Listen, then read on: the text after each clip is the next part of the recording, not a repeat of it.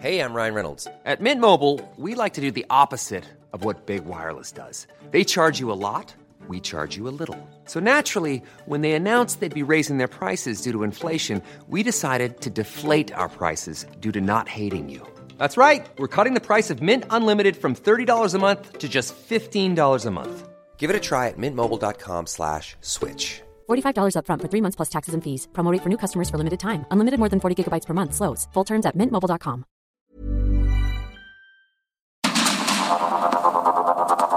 Media Group presenta Sergio Sarmiento y Lupita Juárez. Información veraz y oportuna con un toque personal y humano. Por el Heraldo Radio, donde la H suena y ahora también se escucha.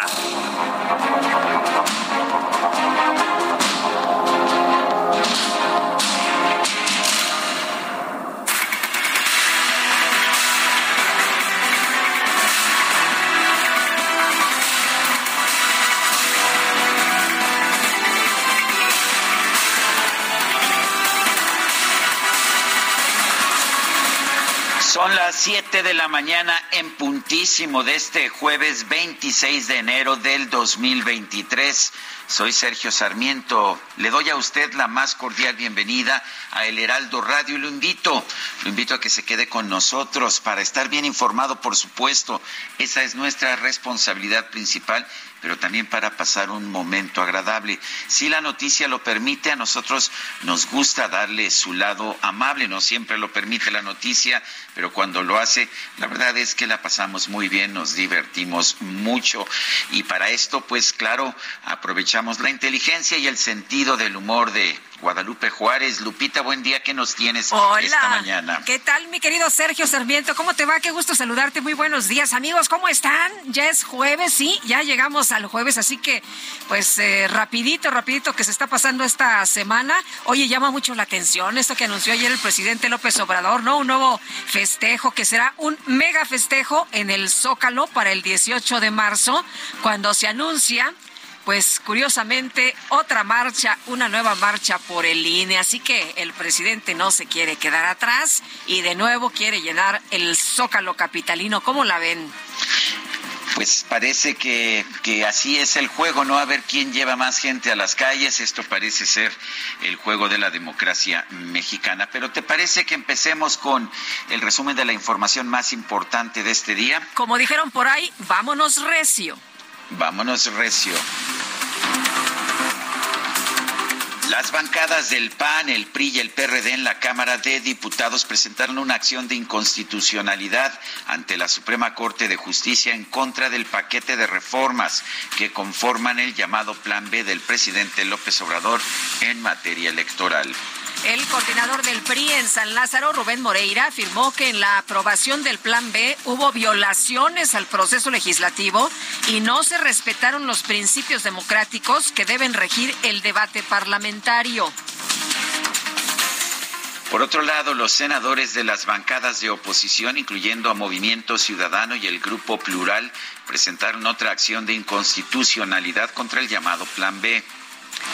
A través de Twitter, el coordinador del PAN, Julen Rementería, advirtió que el bloque de contención en el Senado va a llegar hasta donde tope para mandar al basurero de la historia estas reformas en materia electoral.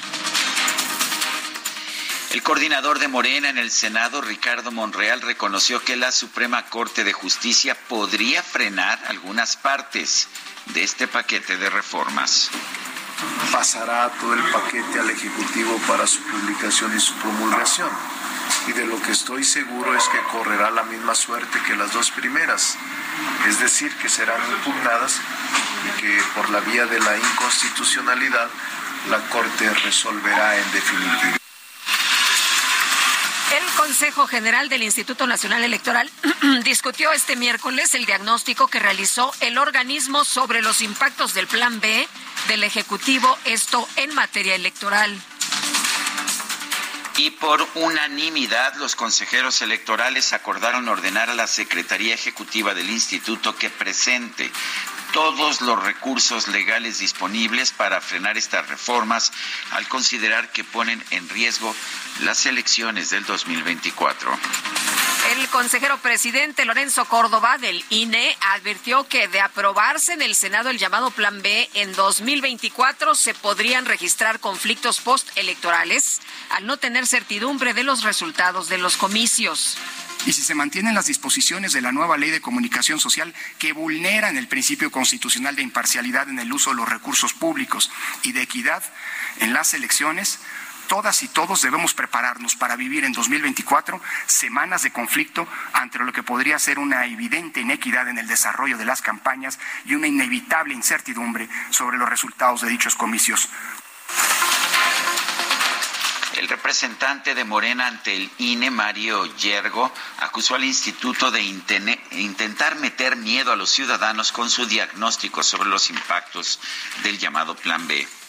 El informe que hoy se nos presenta, de poco más de 160 páginas, se suman a los panfletos institucionales y otro con fines de lucro redactado desde este Consejo General o por alguno de sus integrantes.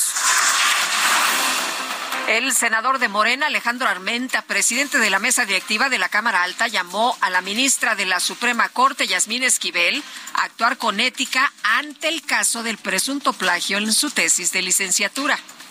La ministra, si mintió en la titulación, debe de actuar con ética. Tú comentaste algo que es delicado. Una resolución judicial de la ministra, si no tiene título, va a tener consecuencias jurídicas graves. La ministra debe reflexionar. Alguien que se ostenta con un título profesional con este tipo de características debería de reflexionar. Debería reflexionar. La ética y la moral deben ser rescatados, deben de ser inherentes a la política. Es vergonzoso. La primera sala de la Suprema Corte declaró inconstitucional la facultad de la Fiscalía General de la República de acceder a información bancaria y financiera sin autorización de un juez. El INAI instruyó a la Secretaría de la Defensa Nacional a realizar una nueva búsqueda de información sobre los contratos para adquirir el software de espionaje Pegasus, al considerar que no agotó todos sus recursos para dar a conocer esos datos. El Congreso de Oaxaca aprobó este miércoles el nombramiento de José Bernardo Rodríguez Alamilla como nuevo titular de la Fiscalía General del Estado, a más de un mes de la renuncia de Arturo Peinbert Calvo. Y una juez de Oaxaca determinó que Juan Vera Carrizal, el presunto autor intelectual del intento de feminicidio contra María Elena Ríos, debe seguir en prisión preventiva oficiosa y no bajo prisión preventiva domiciliaria. La titular de la Secretaría de Seguridad y Protección Ciudadana, Rosa Isela Rodríguez, dio a conocer que este miércoles sostuvo un encuentro virtual con María Elena Ríos a fin de refrendar el apoyo del gobierno federal para que su caso no quede impune ayer se dio a conocer información por parte de la Fiscalía de la Ciudad de México sobre el caso de Ángela, esta adolescente que fue encontrada en el Estado de México tras ser reportada como desaparecida y en el paradero de Indios Verdes. Ulises Lara, el vocero de la Fiscalía, aseguró que en el análisis del caso de esta joven, pues la menor se habría ausentado de forma voluntaria. Luego de una exhaustiva investigación a cargo de la Fiscalía de Personas Desaparecidas, en la que participaron agentes de la Policía de Investigación, personal ministerial, peritos, el Grupo Especial de Búsqueda, Reacción e Intervención, GEBRI, y la Comisión Local de Búsqueda, fue posible establecer que la ausencia del adolescente fue voluntaria y no fue víctima de algún delito durante el tiempo en que permaneció ausente. Movimiento Ciudadano presentó una queja ante la Comisión de Derechos Humanos de la Ciudad de México en contra de la jefa de gobierno Claudia Sheinbaum por el caso de Viviana Salgado. Esta es la mujer que fue detenida por presunto sabotaje tras dejar caer por accidente unas aspas de plástico de lavadora en las vías del metro. En Ecatepec, el Estado de México, un grupo de sujetos armados atacó a balazos a la madre de Mario Bulmaro Fonseca Barrera, fiscal responsable del caso de la estafa maestra. La mujer resultó herida en una pierna. Durante el tercer día de testimonios en el juicio contra el exsecretario de Seguridad Pública, Genaro García Luna, en los Estados Unidos, Tirso Martínez Sánchez, alias el futbolista, antiguo encargado del envío de cocaína del cártel de Sinaloa a la Unión Americana, dijo que dos miembros de esa agrupación le aseguraron que todas las agencias de seguridad en México estaban compradas.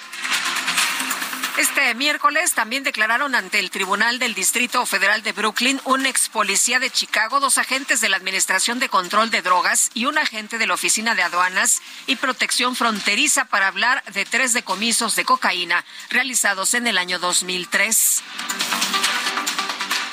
En una entrevista, el exsecretario de Estado de la Unión Americana, Mike Pompeo, reveló que el canciller mexicano, Marcelo Ebrard, pidió personalmente al gobierno del expresidente Donald Trump que no se diera a conocer el acuerdo que permitía el arranque del programa Quédate en México, sí. Eh, el gobierno de México se comprometió pues a, tener a tener aquí en nuestro país a los migrantes de otros países que no podían entrar a Estados Unidos, pero pidió que no se diera a conocer, que quedara como un secreto. Bueno, el secretario de Relaciones Exteriores, Marcelo Ebrard, informó que la dependencia a su cargo ya está en contacto con las familias de los dos mexicanos que murieron durante el tiroteo registrado en la comunidad de Half Moon Bay, esto en el estado de California. El presidente de los Estados Unidos, Joe Biden, anunció que su país va a entregar a Ucrania 31 tanques para ayudar a frenar la invasión rusa. Y la Embajada de Rusia en México agradeció la posición abierta y clara del presidente López Obrador, quien criticó que algunos países occidentales envíen tanques de combate a Ucrania. Y en información deportiva, Medios especializados en deportes aseguran que Rodrigo Ares de Parga, actual presidente de Gallos Blancos de Querétaro, se va a unir a la Federación Mexicana de Fútbol como nuevo director deportivo de selecciones nacionales. Y la tenista Elena Rivaquina de Kazajistán obtuvo este jueves su pase a la final del Abierto de Australia al derrotar a la bielorrusa Victoria Zarenka. Y bueno, también se dio a conocer que, bueno, esta mañana, esta madrugada, Arián Zabalenka se convierte en la rival de Riváquina al derrotar a Marta Linet de Polonia, o sea que ya tenemos la final del abierto de Australia. Son las 7 con 12.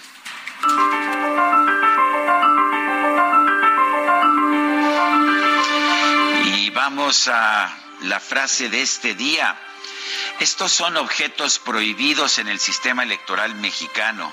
Ya no podemos tener amlitos. Es una frase de Mario Delgado, el presidente de Morena.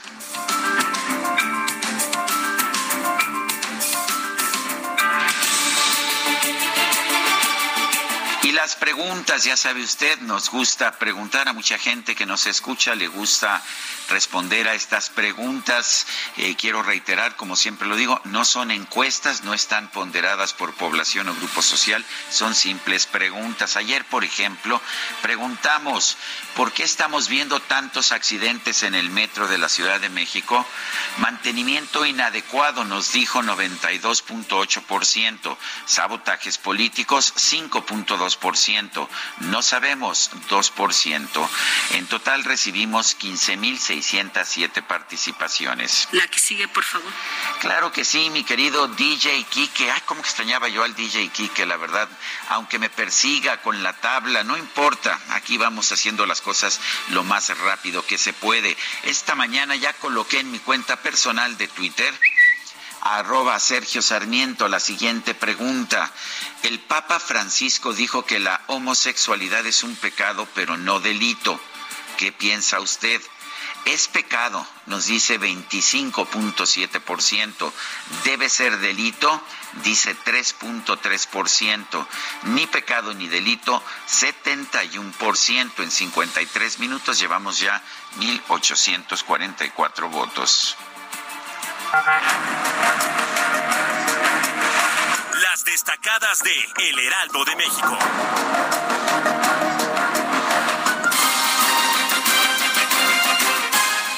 Y está con nosotros aquí en la cabina Itzel González con las destacadas. Itzel, ¿cómo estás? Buenos días. Muy buenos días, Lupita, Sergio, queridos, queridos destacalovers. Ya estamos a un brinquito del fin de semana y estamos muy contentos.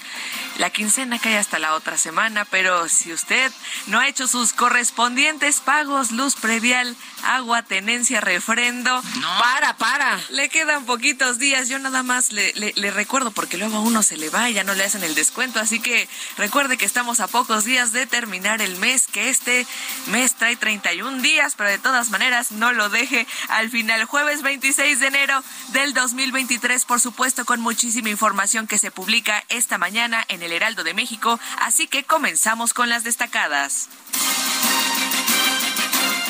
En primera plana, ya Chole, nueva marcha por el INE. Andrés Manuel López Obrador la cuestiona. Acusó que detrás de la movilización están sus detractores. A la par, anunció un mega festejo en el Zócalo para el 18 de marzo.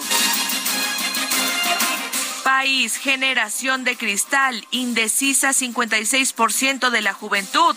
Todavía no saben a qué se van a dedicar, indica un sondeo. Ciudad de México, gobierno capitalino apoya a 184 mil mini negocios. Se han entregado 1.8 mil millones de pesos y este año va a aumentar a 500 millones. Estados, Congreso local nombran nuevo fiscal de Oaxaca. Bernardo Rodríguez Alamilla es exdefensor de derechos humanos. Orbe, gobierno de Perú, renuncia a la cuarta ministra de Boluarte. Presidenta hizo un llamado para que aprueben adelanto de elecciones generales. Meta, Copa del Rey sólido con gol de Dembélé. El Barça derrota a la Real Sociedad para firmar su pase a las semifinales. Y finalmente, en mercados, zona norte del país, por las nubes, el huevo. La gripe aviar en Estados Unidos ha disparado el costo del insumo hasta 90 pesos en la frontera. Lupita, Sergio, amigos, hasta aquí las destacadas del Heraldo. Feliz jueves. Gracias, Itzel. Muy buenos días. Feliz jueves también para ti. Instituto Nacional Electoral va a interponer acciones de inconstitucionalidad para impugnar el llamado Plan B de reforma electoral. Vamos con Elia Castillo, nos tiene la información. Elia, adelante. Muy buenos días, Sergio Lupita. Los saludo con mucho gusto a ustedes y al auditorio. Así es, el Instituto Nacional Electoral interpondrá acciones de inconstitucionalidad y todos los recursos necesarios a futuro para impugnar el llamado Plan B de la reforma electoral, la parte que ya fue aprobada por el Congreso de la Unión y la que está por concluir su proceso legislativo en el Senado de la República, anunció el consejero presidente del órgano electoral, Lorenzo Córdoba, durante la sesión extraordinaria del Consejo General del INE este miércoles se presentó el informe sobre las implicaciones que tendrá el llamado Plan B de reforma electoral, en la que se advierte que las modificaciones a seis leyes reglamentarias son inconstitucionales. Además, implican una regresión de décadas en los avances democráticos del país, así como la violación a los derechos laborales de miles de trabajadores en su participación y a solicitud del total de los consejeros electorales, Lorenzo Córdoba instruyó al secretario ejecutivo del Instituto Edmundo Jacobo a interponer la acción de inconstitucionalidad y todos los recursos necesarios para impugnar la primera parte de la reforma electoral que recordemos ya fue aprobada en diciembre pasado en eh, la Cámara de Diputados y la que está por concluir eh, su proceso legislativo justo en el Senado. En este contexto, Córdoba advirtió que será la Suprema Corte de Justicia de la Nación quien tenga la responsabilidad de salvar la democracia y la estabilidad política del país, frenando la aplicación del Plan B de la reforma electoral. La Corte tendrá la responsabilidad de salvar a la democracia y la estabilidad política del país en el INE, tal como lo hemos venido diciendo, acudiremos a todas las instancias legales para defender la democracia, para garantizar el derecho de toda la ciudadanía, incluidas las minorías y también, por supuesto, las mayorías a participar en el futuro del país y el derecho de cada ciudadana y ciudadano a ejercer el voto libre y que éste sea bien contado y cuente con la conformación democrática del poder político en México, sostuvo el consejero presidente. Eh, estas eh, acciones de inconstitucionalidad, eh, inconstitucionalidad se suman a las ya presentadas por los partidos de oposición y también por los legisladores de oposición en el Congreso de la Unión. Sergio Lupita, es el reporte que les tengo. Elia Castillo, muchas gracias. Muy buen día. Bueno, y el grupo parlamentario del PAN en la Cámara de Diputados advierte que dará la batalla para escoger bien a quienes van a ser los próximos consejeros del Instituto Nacional Electoral. Jorge Almaquio, hay que recordar que pues salen ya en abril cuatro consejeros. Cuéntanos. Gracias, Sergio Lupita. Amigos, el grupo parlamentario del Partido Acción Nacional en la Cámara de Diputados advierte que dará la batalla para escoger bien a quienes serán los próximos consejeros del Instituto Nacional Electoral. Al inaugurar la reunión plenaria del PAN en Tampico, Tamaulipas, el coordinador del Blanquiazul en San Lázaro, Jorge Romero, indicó que la prioridad para el cuarto periodo ordinario de sesiones de la 65 quinta legislatura en el Congreso de la Unión será vigilar el proceso de selección de los cuatro personas que formarán parte del Consejo General que organizará las elecciones presidenciales del 2024. No va a haber una batalla más importante para nosotras y nosotros en el cuarto periodo que escoger y escoger bien a las mujeres y los hombres que habrán de ser los próximos consejeros del INE. Porque si uno pudiera siquiera imaginar la responsabilidad que va a recaer sobre ellos, si se la van a rifar, dejarlo porque están nuestros hermanos y hermanas medios de comunicación presentes, dejarlo muy claro la gente decide que en el 2024 se quede quien se quiera quedar, cambie quien se quiera quedar. Ah, pues, si la gente decide que alguien se tiene que quedar, se queda. Punto. Pues, evidentemente. Aunque quizá no nos guste pero sí nos gusta la democracia. Romero Herrera expuso que existe la posibilidad de que Morena pierda los comicios en Coahuila, el Estado de México y las presidenciales del 2024, por lo que defenderán el voto. En su oportunidad, Marco Cortés, presidente nacional del PAN, destacó que la prioridad en el siguiente periodo ordinario de sesiones del Congreso de la Unión será defender al máximo órgano electoral y para ello irán juntos en bloque con la alianza Va por México. Y de hecho, Sergio Lupita Amigo, diputados federales del PRI, PAN y PRD, presentaron el día de ayer una demanda de acción de inconstitucionalidad ante la Suprema Corte de Justicia de la Nación para solicitar la declaración de invalidez del decreto de la Ley General de Comunicación Social y la Ley General de Responsabilidad Administrativa por el atropello a principios y disposiciones constitucionales. Consideraron que el Plan B de la reforma electoral viola el federalismo y la libertad hacendaria al impedir que estados y municipios decidan sobre su presupuesto en la materia y advierten que falta a la equidad en procesos electorales y que permite a servidores públicos pronunciarse en favor de determinado candidato y atenta contra la transparencia en la rendición de cuentas, toda vez que los servidores públicos podrían presentar en el momento que decidan sus informes, incluido durante el proceso electoral. El coordinador del PRI en San Lázaro, Rubén Moreira Valdés, afirmó que en la reforma se exhiben violaciones al proceso legislativo y no se respetan los principios democráticos que deben regir el debate parlamentario señaló que durante el proceso legislativo para su aprobación se impidió que las distintas fuerzas políticas estuvieran en posibilidad de analizar y debatir sobre la iniciativa con verdadero conocimiento de su contenido y alcance. Luis Espinosa Cházaro, coordinador del grupo parlamentario del PRD, reiteró lo delicado que resulta para el país el hecho de que el oficialismo violara el proceso legislativo mediante una aprobación fast track y con miras hacia una elección de Estado que puede derivar en un conflicto postelectoral. Sergio Lupita, el reporte que les tengo. Buen día. Gracias, Jorge. Muy buenos días. Son las 7 con 23.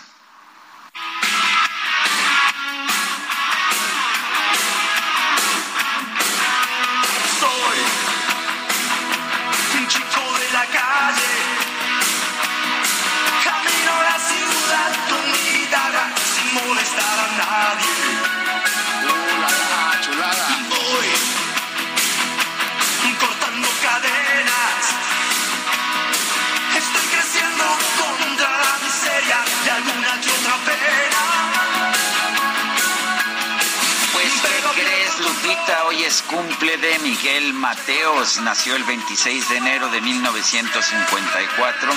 Cumple 69 y pues yo estoy por festejarlo, no sé qué opines tú. Oye, a mí me encanta, me gusta mucho y pues lógicamente mi soundtrack, ¿no? De mi juventud, por supuesto, imagínate nada más cómo, cómo estoy esta mañana de feliz.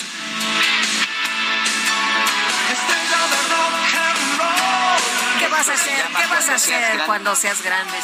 Esto se llama cuando seas grande. Efectivamente, Miguel Mateos, y ¿por qué no nos da a conocer sus puntos de vista, sus opiniones, sus comentarios? Lo puede hacer a nuestro número de WhatsApp 55 20 10 96 47.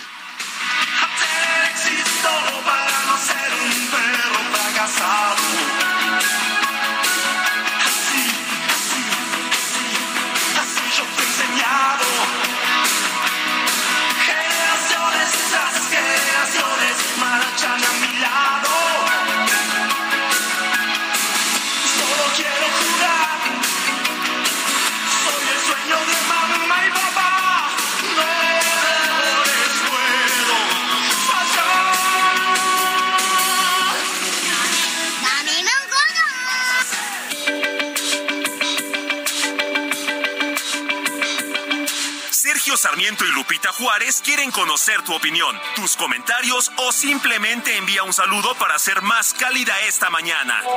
Envía tus mensajes al WhatsApp 55 20 10 96 47.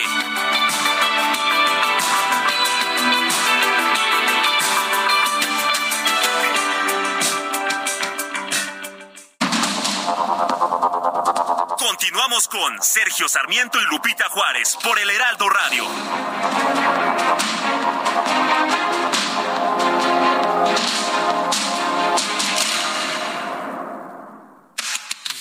Mundo de la moda en mueble está en movimiento en Expo Mueble Internacional, la feria líder de muebles y decoración en América Latina. Encuentra lo último en tendencias, diseño y calidad en muebles para el hogar, oficina, jardín, infantil, decoración, entre otros. La cita es del 15 al 18 de febrero en Expo Guadalajara. Regístrate en www.expomuebleinternacional.com.mx.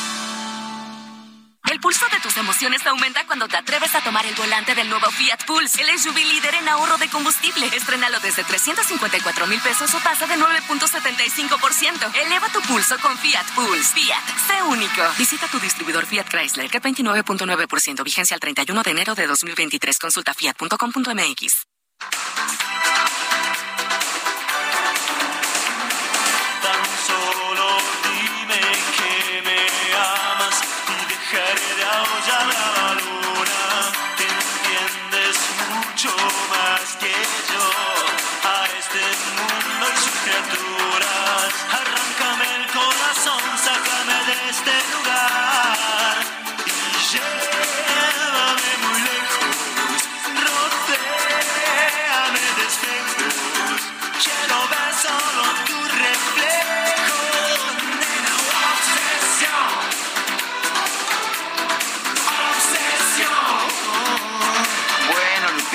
podemos obsesionarnos alguna vez, ¿no? ¿Qué le vamos a hacer?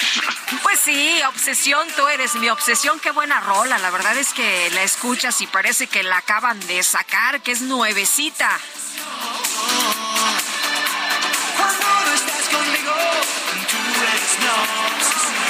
Vamos a es Miguel Mateo. Miguel Mateos, el jefe del rock en español, lo estamos escuchando, nació, nació en Buenos Aires, Argentina, el 26 de enero de 1954. Tenemos mensajes. ¿Cuántos años dices que, cumple? ¿60 y qué? 69. 69. Ah, ya, ya nos hicimos, ya nos hicimos grandes. Ya nos hicimos viejos, ¿verdad? bueno, yo, yo no seré yo no seré el que tire la primera el que tire la primera piedra en este caso. haces bien, haces bien. Nos dice Juan Carlos Echenique March, Sergio Lupita, excelente jueves. Un saludo a todo el equipo. Gracias por ser parte del inicio de las mañanas. Un abrazo afectuoso. Dice otra persona, mi nombre es Javier López Aviña. ¿Podrían informar acerca del deceso de don Ramón Pieza García? ¿Qué hacía después de salir de Radio Red? Atentas gracias. Eh, la verdad es que eh, no sé qué hizo después. Él, él, estuvo en Radio Red este, un tiempo, un tiempo largo, hacía comentarios.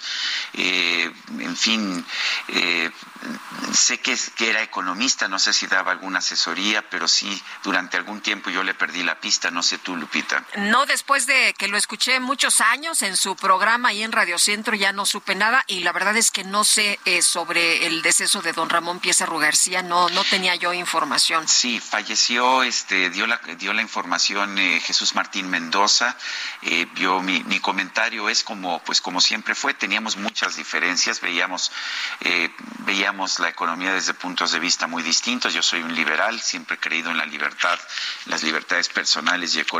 Él eh, pensaba que debía haber un Estado más interventor y sin embargo, pues le tenía mucho respeto. Estuve en mesas, eh, en discusiones con él, pero sí, efectivamente, posteriormente le perdí, le perdí la pista. Y nos dice otra persona del auditorio, buen día, Lupita Juárez y Sergio, muchas felicidades para mi amada esposa, teacher Alma Monterrubio y su servidor por nuestros 29 nuestro 29 aniversario de bodas. Saludos cordiales, el teacher Héctor Contreras. Pues un abrazo y toda la felicidad del mundo para ustedes. Por este aniversario de bodas. Son las 7 de la mañana con 35 minutos. Amigos del Heraldo Radio, oigan, ¿sabían que solo el 49% de la población usa métodos formales o tradicionales de ahorro? ¿Dónde creen que guardan esos ahorros? La mayoría lo guardan en casa, con conocidos, participan en tandas o lo prestan a familiares. ¿Y creen que eso sea seguro? Es posible, pero al no utilizar métodos formales y regulados por el gobierno, aumenta el riesgo de pérdidas y robos. Además, no pagan rendimientos. Por eso, es mejor una institución confiable y regulada.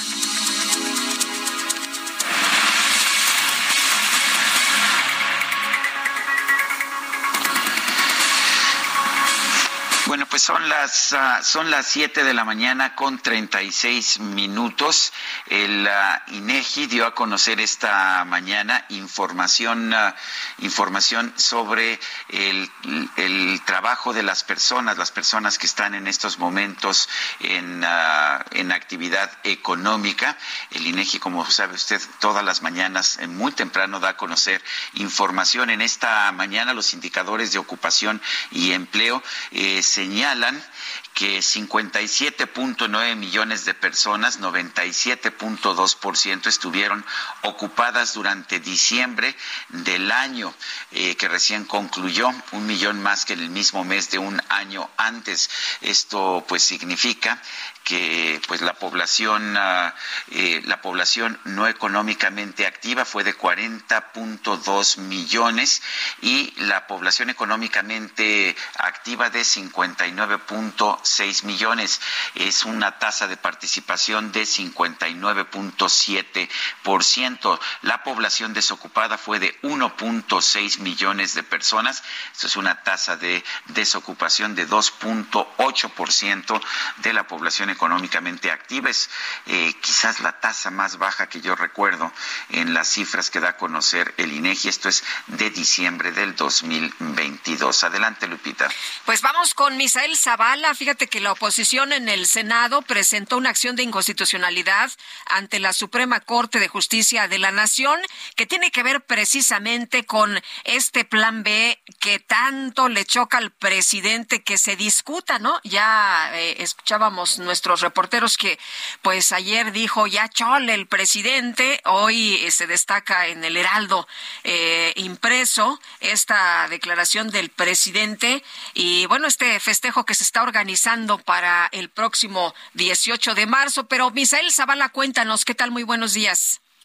Buenos días, Lupita. Buenos días, Sergio. Efectivamente, Lupita, pues ayer por la tarde el bloque de contención en el Senado presentó una acción de inconstitucionalidad ante la Suprema Corte de Justicia de la Nación contra el plan B del presidente Andrés Manuel López Obrador. Este plan que significa pues la reforma electoral que se aprobó en diciembre pasado. La oposición en el Senado, conformada por los grupos parlamentarios del PAN, del PRI, el PRD, también Movimiento Ciudadano y Grupo Plural, sumaron esta acción más ante la Corte porque argumentaron que la reforma electoral del gobierno federal busca cambiar las reglas del juego político, incluso permitir que servidores públicos intervengan en elecciones a través de propaganda y alterar el principio de neutralidad y no injerencia en las contiendas electorales. Esta acción de inconstitucionalidad busca echar abajo el decreto por el que se reformaron, adicionaron y también derogaron diversas disposiciones de la Ley General de Comunicación Social y de la Ley General de Responsabilidades Administrativas que fueron aprobadas por el Poder Legislativo el pasado mes de diciembre. Este bloque opositor argumentó que el objetivo de estas modificaciones, que forman parte de la reforma conocida como Plan B, buscan alterar el principio de neutralidad en las contiendas electorales, también vulnerar la legalidad y atentar contra la Constitución. En este sentido, pues la oposición criticó que el gobierno federal busca modificar las reglas del juego en beneficio del partido político Morena y también de sus candidatos, lo que constituye un atentado a las libertades de las y los mexicanos. Este documento, Sergio Lupita, lo firmaron todos los coordinadores eh, pues de las bancadas de oposición en el Senado. Están plasmadas las firmas del coordinador del PAN, Julián Rementería, del PRI, Miguel Ángel Osorio Chong, también del PRD, Miguel Ángel Mancera, del Movimiento Ciudadano Clemente Castañeda y por parte del Grupo Plural Emilio Álvarez y Casa. También se espera que eh, una vez que inicie el periodo ordinario de sesiones a partir del primero de febrero, la oposición también busque frenar estas disposiciones de la reforma electoral, algunas disposiciones que todavía faltan por aprobar tanto en el Senado como en la Cámara de Diputados. Sergio Lupita, hasta aquí la información. Muchas gracias, Michel. Muy buenos días. Muy buenos días. Ayer, durante el tercer día de alegatos iniciales en el juicio en contra del exsecretario de Seguridad, Genaro García Luna, se contó con la presentación de varios testigos, entre los cuales había agentes de la DEA y un ex líder criminal de Nueva York. Jesús Lemus es periodista y escritor del libro El Licenciado. Jesús, gracias por tomar nuestra llamada. Cuéntanos cómo viste estos testimonios, cómo has visto el juicio hasta este momento. ¿Qué tal, Sergio Lupita? Buenos días. Es un gusto estar con ustedes. Buenos días, He visto un juicio, pues, gracias. Pues eh, fíjate que he visto un juicio muy, eh, pues, sólido en los, en los, testimonios. Ya sabíamos de qué iban a hablar, ya, ya sabíamos que los grupos delictivos en México, pues, tenían sus representantes allá en la corte y que iban a, a deposar lo que ya habían dicho también a medios de comunicación. Entonces creo que va sólido. Sí. Oye Jesús, ¿te podrías pegar un poquito a la bocina? Te escuchamos un, un poco lejos. Eh, sí, sí, Ándale ahí. Estoy bien así. Ahí ya te escuchamos okay, un poquito mejor. Perfecto. Oye Jesús, Perfecto, pues y, aquí, sí. y, y, bueno, ¿cómo has escuchado las declaraciones? ¿Tienen realmente peso estas declaraciones? Los abogados de García Luna han señalado, bueno, pues no tienes eh, pruebas, ¿no? Aunque alegues que eh, viste que recibió dinero, aunque alegues lo que alegues, no hay documentos, no hay fotos, no hay videos, no hay nada.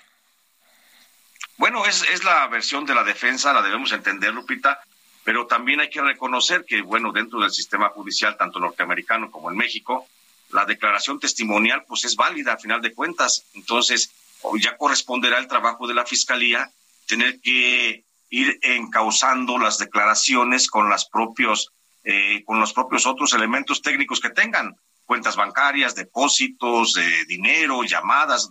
Debe haber otra cosa que concatene la, la declaración. La declaración por sí misma podría no ser tan sólida como se plantea por parte de la Fiscalía, pero a final de cuentas es una figura que también recordemos el propio Genaro García Luna se valió muchísimo de la figura del testigo protegido y entonces sí era válida en México. Entonces creo que también es una manipulación por parte de la defensa de García Luna de no querer reconocer que los testimonios están fundamentados.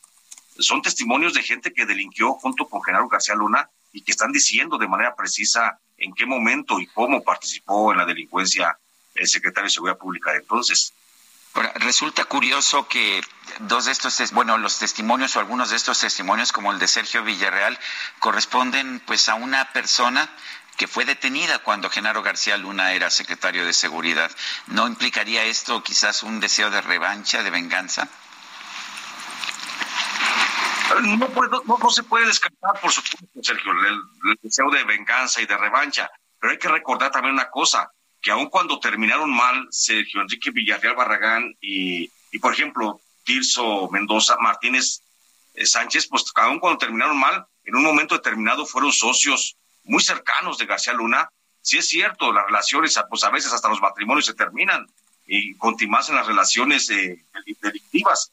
Entonces, si terminaron en algún momento, sí puede haber algo de venganza, por supuesto, pero también hay que recordar que sí fueron socios en algún momento de sus carreras. Eh, Jesús, eh, tú tienes documentado las relaciones, eh, los hilos de, del, narco con García Luna. Em, ¿Cómo, cómo eh, lograste toda esta información? ¿Cómo lograste todos estos documentos, eh, investigación, entrevistas? Eh, que, ¿cómo, ¿Cómo seguiste la pista de todo esto?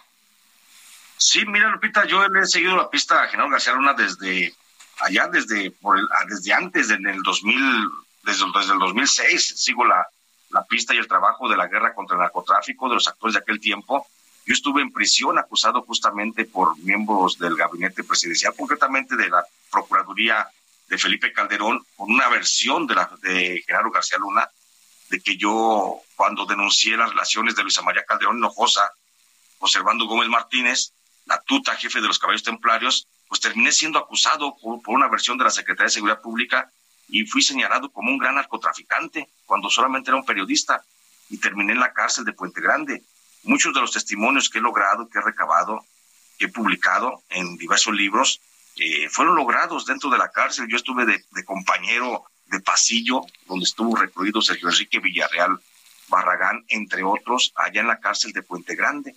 Ahí fue donde conocí esas versiones, esas historias, incluso muchas de estas versiones que, que hoy se dicen en el juicio, yo las publiqué desde octubre del 2020 en mi libro que se llama El Licenciado, ahí publiqué esas, esas, esos testimonios que hoy los deposa Sergio Enrique Villarreal, cuando él los platicaba justamente en aquellos pasillos, cuando platicábamos y éramos compañeros de, pasillo en la cárcel.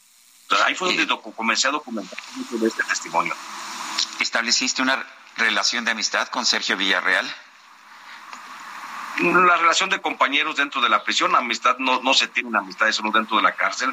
Por supuesto, tienes compañeros de, de celda y no hay aquí nada implícito de relaciones personales, amistades, compadrazgos, familismos. Fuimos compañeros de cárcel, nos tocó estar en la misma cárcel, lo conocí, me platicó cosas, igual que conocía a muchos otros narcotraficantes de mucho, muy, mucho peso mediático, pero no hay ninguna relación de amistad. Eh, Jesús, eh, en eh, lo que has estado escuchando, ¿coincide con lo que tú escuchaste en la cárcel entonces, estos testimonios del grande? coinciden pero perfectamente, así como anillo al dedo, Lupita. Este, estoy revisando el libro licenciado, te digo, lo escribí en octubre, lo publiqué en octubre del 2020. Eh, y hoy, a casi tres años de distancia, pues están saliendo los mismos testimonios que en su momento dijo Sergio Enrique de cómo sobornaban a Genaro García Luna, cuánto le pagaban a Genaro García Luna, cómo eran las relaciones de eh, Arturo Beltrán y de Héctor Beltrán con Genaro García Luna, eh, cómo fue incluso aquel secuestro que se dio en, en Cuernavaca a Genaro García Luna. Todos esos testimonios ahí están contenidos, te digo, en mi libro El licenciado, octubre 2020, y coinciden perfectamente. Que se dice que no, que, que no se plagió, que no se secuestró a Genaro García Luna, ¿no? Sino que fue a un grupo de sus escoltas. No, fue, fue Genaro García Luna, bueno, de acuerdo a la versión de Sergio Enrique, que yo publiqué en su momento, fue Genaro García Luna y sí fue llevado eh, ante, ante Arturo Beltrán Leiva. Eh, ¿Tú estás, ah, tienes certeza entonces de que hubo un involucramiento de Genaro García Luna con el crimen organizado y en particular con el grupo de los Beltrán Leiva? Por supuesto, por supuesto, eso lo tengo documentado tengo en mi libro El licenciado, y ahí narro la biografía criminal de Genaro García Luna. Yo tengo la certeza, desde el punto de vista periodístico, con documentos de prueba, con eh, testimonios, por supuesto, con las evidencias incluso públicas que existen del desempeño de Genaro García Luna, de cómo se, se coludió con el narcotráfico. De eso, a mí como periodista no me queda ningún duda, ninguna duda. Ustedes son periodistas, entienden. Si no, nunca hubiera publicado un texto del tamaño del licenciado. Bueno, pues yo quiero agradecerte, Jesús Lemus, periodista y escritor del libro El licenciado. Gracias por hablar con nosotros y ayudarnos pues a poner en contexto estas declaraciones que hemos escuchado en la Corte de Brooklyn, Nueva York. Jesús. Gracias a ustedes, Lupita, gracias. Oye, Jesús, una última pregunta. ¿Nunca te desmintieron? ¿Nunca te desmintieron? ¿Nunca Genaro García Luna te dijo, te voy a demandar? No, no, no, no, nunca, nunca hubo una, un, ni siquiera un amago de, desmentir lo publicado en, en, mi libro licenciado. No hay, no hay tal cosa. Muy bien, muchas gracias. Gracias, buenos días. Adelante, Lupita. Bueno, pues seguimos con la información. En un mensaje videograbado, el presidente López Obrador llamó a los integrantes de la CELAC a profundizar la integración de todo el continente y pronunciarse en contra del encarcelamiento del expresidente de Perú, Pedro Castillo. Ha sido una reunión bien interesante porque hay diferentes puntos de vista. Vamos a platicar con la embajadora eminente Marta Bárcena, a quien saludamos con mucho gusto como siempre. Marta, ¿qué tal? Buenos días.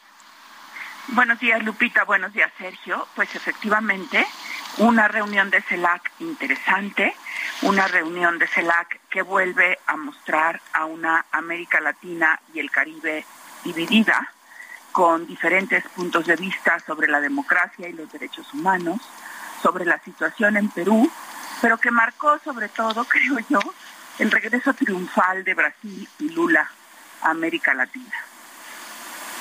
Eh, definitivamente esto me, llamó mucho la atención, incluso la, el afecto con que lo recibió Alberto Fernández y, todo el mundo. ¿Qué, ¿Qué tanto vuelve a colocar esto a Brasil a la cabeza de la diplomacia latinoamericana y qué tanto afecta en ese sentido la ausencia nuevamente de una cumbre del presidente López Obrador? Mira, yo creo que eh, eh, tienes razón, Sergio, en decir que Brasil se pone a la cabeza de la diplomacia latinoamericana, yo sería todavía más precisa de la diplomacia sudamericana, que es el campo de acción más inmediato y real de Brasil. Y que entonces, ¿qué es lo que vamos a ver ahí? Vamos a ver eh, un renacer del Mercosur, que trae muchos problemas, eh, pero que por eso están hablando ya de un trato especial de Brasil-Argentina en términos comerciales y que se llegó a plantear esto de la moneda común el renacimiento de UNASUR, pero Brasil tiene una presencia y aspiraciones globales. Fíjate que curiosamente, hablando con muchos expertos en Brasil, dice, Brasil no pretende competir con México, Brasil pretende competir con los Estados Unidos por la hegemonía del continente. Y las relaciones de Brasil globales son diferentes a las de México. Brasil tiene como primer socio comercial a China, no a los Estados Unidos forma parte del famoso BRICS, que son eh, efectivamente Brasil, Rusia, India, China y Sudáfrica, grupo al que Brasil en, años pasados vetó la integración de México. Entonces, eh, eh, yo diría que la relación de México con Brasil y la competencia por el liderazgo latinoamericano es una, digamos, una competencia absurda lo que, lo que hay que decirle a Brasil es, nosotros claro que apoyamos la democracia en Brasil, claro que apoyamos los esfuerzos de integración latinoamericana, pero nadie te ha dado a ti, Brasil, el papel del líder y representante de América Latina. Embajadora, México está perdiendo México está perdiendo el liderazgo en América Latina, como se tenía preconcebido antes de México es el hermano mayor de América Latina, han cambiado mucho las cosas, está perdiendo liderazgo en América Latina, en nuestro país. Yo creo que hasta cierto punto sí, Lupita. En primer lugar, porque empezando, porque no hay cosa que les choque más a los centroamericanos y a los países pequeños de América del Sur que les digamos que somos su hermano mayor. No les gusta, pero nada. ¿Sí? ¿Por qué? Porque vamos buscando una relación entre iguales. Aunque digamos que somos hermanos y le decimos, pero yo somos el mayor y por lo tanto pues ya sabemos la interacción en las familias, ¿no? El hermano mayor es el que va marcando el paso. No les gusta. Yo, yo insisto en que si se quiere tener una verdadera un verdadero liderazgo. Si se quiere trabajar aún con Brasil ahora para volver a ser de América Latina una voz fuerte y que se escuche en los organismos internacionales, porque está muy disminuida, tenemos que trabajar sobre proyectos e ideas concretas y no nada más gestos de buena voluntad. Y en este momento la división en América Latina es muy profunda, lo vimos en el caso del Perú. Entonces, ¿cómo trabajar para subsanar esas divisiones profundas al interior del subcontinente? Pues parece una pregunta muy importante. Ah, ¿Tú crees que el presidente debió haber estado en la reunión del CELAC personalmente? Dijo que estaba muy ocupado, pero no sé si... Sin duda. Sí debía haber estado. Duda. Para mí, el presidente debió de haber estado ahí. Eh, no hay nada que represente mejor a un país que su jefe de Estado. Los mensajes por video, el envío de los secretarios, sea el de Relaciones Exteriores, sea el de Hacienda, sea el de Economía, nunca sustituye la presencia invaluable del jefe del Estado mexicano. Y pues arreglas tu agenda para dedicar un día, un par de días a atender que algo que también es responsabilidad del jefe del Estado mexicano, que es la representación de México en el exterior. Muy bien, pues embajadora, muchas gracias por platicar con nosotros esta mañana. Muy buenos días. Muy buenos días, Sergio y Lupita, buenos y buenos días. al auditorio del Heraldo Radio.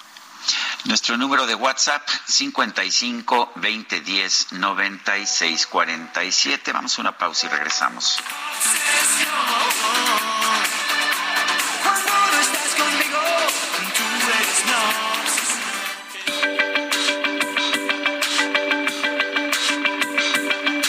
Sergio Sarmiento y Lupita Juárez quieren conocer tu opinión, tus comentarios o simplemente envía un saludo para hacer más cálida esta mañana. Envía tus mensajes al WhatsApp 55 20 10 96 47.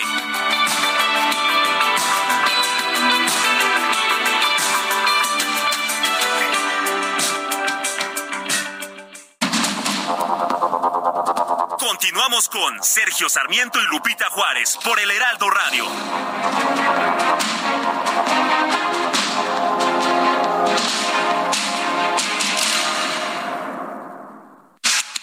El mundo de la moda en mueble está en movimiento en Expo Mueble Internacional, la feria líder de muebles y decoración en América Latina. Encuentra lo último en tendencias, diseño y calidad en muebles para el hogar, oficina, jardín, infantil, decoración, entre otros. La cita es del 15 al 18 de febrero en Expo Guadalajara. Regístrate en www.expomuebleinternacional.com.mx.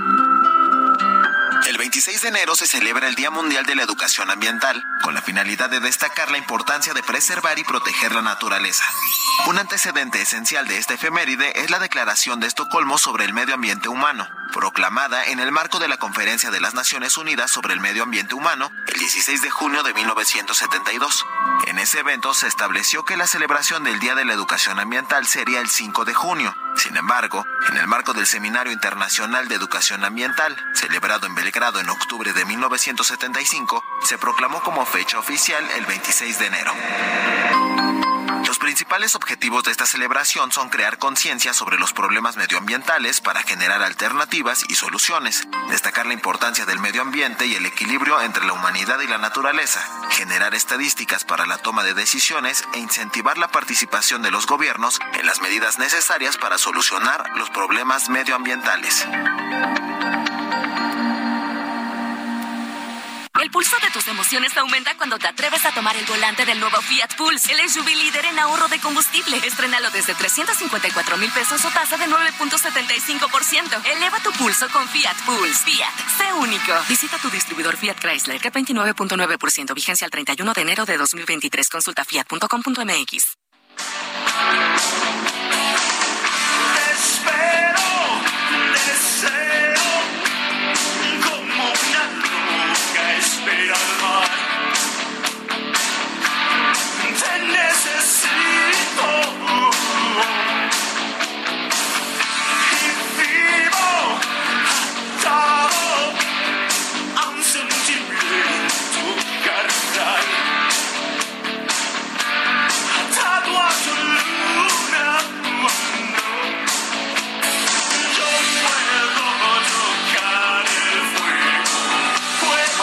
más música de Miguel Mateos. Esto se llama Atado a un sentimiento.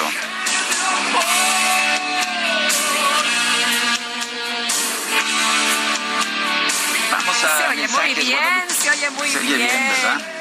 ¿Qué tal? Vamos a mensajes. Vamos a. No, deja que cante un poquito nuestro auditorio. A ver, bueno, a ver, escuchen, escuchemos. Ay, qué buenas rolas y vámonos, dice, buen día Sergio Lupita, los saludo y deseo comentar que en algunos municipios del Estado de México controlados por la Morena existe corrupción al por mayor, obligan a trabajadores de los servicios públicos e imagen urbana de Nicolás Romero a trabajar jornadas de más de ocho horas, pero en los otros municipios argumentando que van en apoyo y no se diga ahora que comenzó la precampaña de la maestra. Es más continuo, no les han dado vacaciones y al parecer no habrá hasta pasadas las votaciones. No se vale. Eso no es corrupción. Saludos y bendiciones del profesor Fernández del Estado de México. Dice otra persona, ayer leí en una columna periodística sobre el caso de Laida Sansores, cuyas conversaciones hackeadas ahora ponen en evidencia que usó recursos gubernamentales y un software israelí para espiar a sus oponentes. ¿Nos pueden confirmar o ampliar la información? Saludos, Alberto. Bueno, de momento lo único que tenemos es la información que ha sido publicada, pero nosotros no tenemos corroboración. Sí, lo, único que salió en proceso, ¿no? Y que inmediatamente Laida Sansores descalificó desde el día de ayer y dijo, no, es que ya los de proceso no son lo que eran y qué barbaridad. son, neoliberales y conservadores los de proceso. Los descalificó, pero bueno, pues eh, ahí se publicó la información de cómo operaba su familia, eh, de cómo desviaron recursos, en fin, de cómo ella eh, descalifica y se preocupa por algunas de las corcholatas, en fin, varios, varios temas que, que salieron a la luz. Vamos, a, vamos con más información, Guadalupe. Adelante. Bueno, pues resulta que el Consejo General del Instituto Nacional Electoral respaldó por unanimidad presentar todas las acciones legales contra el Plan B de la reforma electoral. Martín Fazmora es consejero del Instituto Nacional Electoral. Martín, ¿qué tal? Muy buenos días. Eh, Lupita y Sergio, qué gusto saludarles y saludar a su auditorio. Martín, eh, ¿por qué presentan estas acciones? ¿Por qué el Plan B es tan malo para la democracia en este país? Bueno, pues eh, mira, porque este plan eh, genera un debilitamiento de la estructura del INE eh, y, por lo tanto de la capacidad operativa del instituto, dado que se afecta severamente a la estructura orgánica del instituto, eliminando estructuras fundamentales, sobre todo de carácter territorial, que son las que son las juntas distritales, eh, no solamente eliminándolas, sino incluso también disminuyendo el número de funcionarios que atienden eh, los distintos temas de capacitación, de organización del registro federal, eh, de tal forma que al, al disminuir y al debilitar esta estructura, pues se ponen en riesgo los procedimientos de instalación de casillas, de dar las credenciales, por ejemplo, hay, hay muchas cosas, eh, sería muy largo detallar punto por punto, pero uno muy claro es, por ejemplo, el hecho de que los módulos de atención ciudadana, que es donde se da este servicio, pues prácticamente universal de entregar la credencial de lector, eh, ya no se quedarían en los módulos que desde hace mucho tiempo el instituto ha ido eh, poniendo y mejorando, sino que ahora tendrían que irse a oficinas públicas que serían prestadas por ayuntamientos o por gobiernos estatales o locales y eso pues afectaría uno de los principales servicios que el INE enfrenta, eh, otorga, de tal manera que eh, pues en verdad son muchos los, eh, los riesgos y los efectos que este plan B tiene para el funcionamiento del INE y consecuentemente para el ejercicio de los derechos políticos de la ciudadanía mexicana decisión del Consejo General fue unánime, no es pues no no es algo que, que siempre ocurra. Eh, ¿Hay unanimidad total entonces entre los consejeros sobre este tema?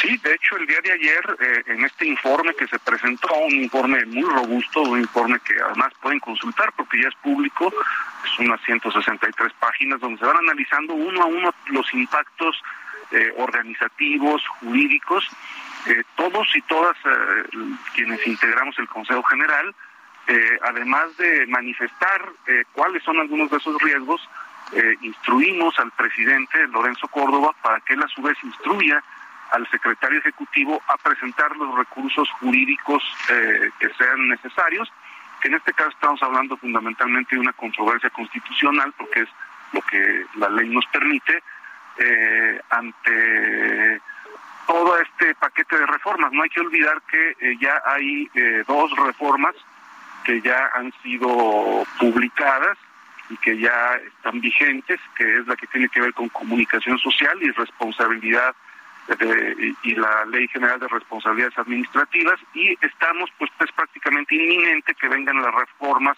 a cuatro leyes más, una de ellas fundamental que es la Ley General de Instituciones y Procedimientos Electorales, pero también a la Ley General de Partidos Políticos y, a la Ley de Medios de Información en materia electoral. De tal manera que conforme a los tiempos, porque las dos primeras ya se publicaron, eh, se presenten estas controversias y una vez eh, aprobadas, que es previsible que ocurra en los primeros días de febrero, se presenten respecto de las otras. Pero sí es una decisión unánime de, de los 11 que integramos el Consejo. Martín, nos han dicho que el INE tiene una estructura muy robusta, que no es necesaria y que se van a ahorrar miles de pesos si se hace un recurte y que no se va a perder eh, eficacia. No, eso es eso es falso. Evidentemente que al, al, al disminuir la, la, la, estructura se disminuye la capacidad operativa eh, que, que pone en riesgo eh, varias cosas.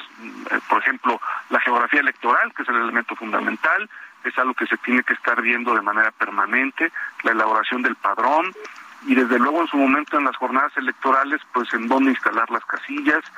Eh, no, el, debilitamiento de la estructura lo que va a generar son riesgos en la correcta integración e instalación de las casillas. Además, se están compactando eh, las etapas de capacitación. Por ejemplo, se está disminuyendo el periodo para el cual eh, el Cuba los electorales asistentes que con sus chalecos rosas recorren a lo largo y ancho del país para capacitar a los ciudadanos que han sido eh, sorteados para ser funcionarios. Está eh, una primera etapa que es donde se avisa, eh, se les notifica que pueden ser funcionarios de casilla, se les sensibiliza respecto de las funciones, se está disminuyendo entre 15 y 20 días y la segunda etapa es cuando ya se dieron los nombramientos y se tiene que hacer una capacitación específica para que seas presidente, secretario o escrutador, se está disminuyendo también en dos semanas. Entonces, todo este todo este debilitamiento de la estructura del INE y una, eh, va a significar una reducción en la capacidad operativa que pone en riesgo los procesos electorales. No es verdad que sea que esté sobrado el personal que está en campo eh, trabajando ni de manera permanente en el instituto. Afecta a la emisión de credenciales del elector y digo esto porque pues se han vuelto indispensables para todo tipo de pues todo tipo de actividades de identificaciones. Qué va a pasar con la credencial pues es, es lo que les comentaba. Eh, se dice que los módulos deberán de irse a, a espacios públicos que sean facilitados por ayuntamientos. Te puedo poner algunos ejemplos. Hay algunos municipios en los que eh, ya hoy día eh, eh, nuestros uh, nuestras juntas distritales buscan espacios en los municipios para instalar algunos uh, módulos itinerantes y sin embargo los, los municipios pequeños que bueno hay infinidad de municipios con grandes uh, carencias no tienen espacios adecuados para poner estos estos lugares de tal manera que eh, en buena medida los ayuntamientos en muchísimas ocasiones, sobre todo de comunidades alejadas y de municipios pues pobres, no tienen siquiera condiciones para funcionar ellos mismos, mucho menos para ofrecerles al Instituto Nacional Electoral un módulo con las características que se requieren para la atención. Entonces sí es previsible que eh, pueda empezar a haber problemas para entregar eh, las... Uh, las uh, credenciales del elector, muy particularmente en municipios de alta marginación. Martín, si este plan, si este plan avanza, esto significa que en 2024 podríamos tener muchos problemas de credibilidad sobre quién gana la elección. Pues, pues desde luego se, se introducen elementos uh, de poca certeza, sin duda, sí, claro, eh, porque inclusive, por ejemplo, se les están quitando atribuciones a los capacitadores electorales para apoyar a los funcionarios de casilla a conducir el paquete electoral o incluso a llevar el paquete electoral de la casilla a la, a la Junta Distrital, eh, dejando esa atribución solamente en la presidencia cuando, pues bueno, quienes eh, hemos sido funcionarios de casilla alguna vez en nuestra vida sabemos que es una función eh, compleja, larga, ya en muchas ocasiones en ese momento final, eh, ya en, las, en la madrugada, bueno, elecciones concurrentes tan amplias como van a ser las del 24, porque va a haber ahora sí que el combo completo, por decirlo de manera coloquial, presidencias, senadurías, gobernadores, gubernaturas, eh, congresos locales, ayuntamientos. Eh, en efecto, eh, los, los capacitadores asistentes del INE pueden llevar el paquete a la Junta Distrital, se les quita ese tipo de atribuciones, entonces sí se está generando de manera innecesaria elementos que pueden eh, introducir pues dudas sobre los procedimientos porque se están reconfigurando todos los procedimientos o buena parte de los procedimientos del INE, muy particularmente la instalación de casillas sin reglas claras, ¿no? Porque hoy día hay reglas muy claras de cómo se capacita a los funcionarios, el periodo en el que es, eh, qué deben de hacer, cuándo se entregan eh, los paquetes, eh, cómo se pueden llevar los procedimientos y esta reconfiguración de estos procedimientos se están haciendo sin reglas claras dentro de la ley. Eh, otra cosa, por ejemplo, los partidos políticos van a poder poner representantes o cambiar representantes el mero día de la jornada electoral, cuando hoy día eso no se puede hacer. Eh, sí, en verdad, en la medida en que hemos ido analizando la ley, vamos encontrando que no solamente de carácter general en este debilitamiento de la estructura del INE, sino también en detallitos hay un montón de cosas que en verdad sí eh, ponen en riesgo la correcta integración de, instalación de casillas y de otros procedimientos y también de los servicios que damos como, como eh, el otorgar la credencial de elector. Muy bien, pues Martín, muchas gracias por conversar con nosotros esta mañana. Buen día. Hasta luego, un gusto saludarles. Gracias. Son las ocho con quince. Cientos de jóvenes se reunieron con el senador de Morena, Ricardo Monreal, en la primera convención denominada, escuche usted, Monricón. ¿Sí? Para apoyarlo rumbo a las elecciones presidenciales del 2024. Vamos con Misael Zavala. Nos tiene información. Adelante, Misael.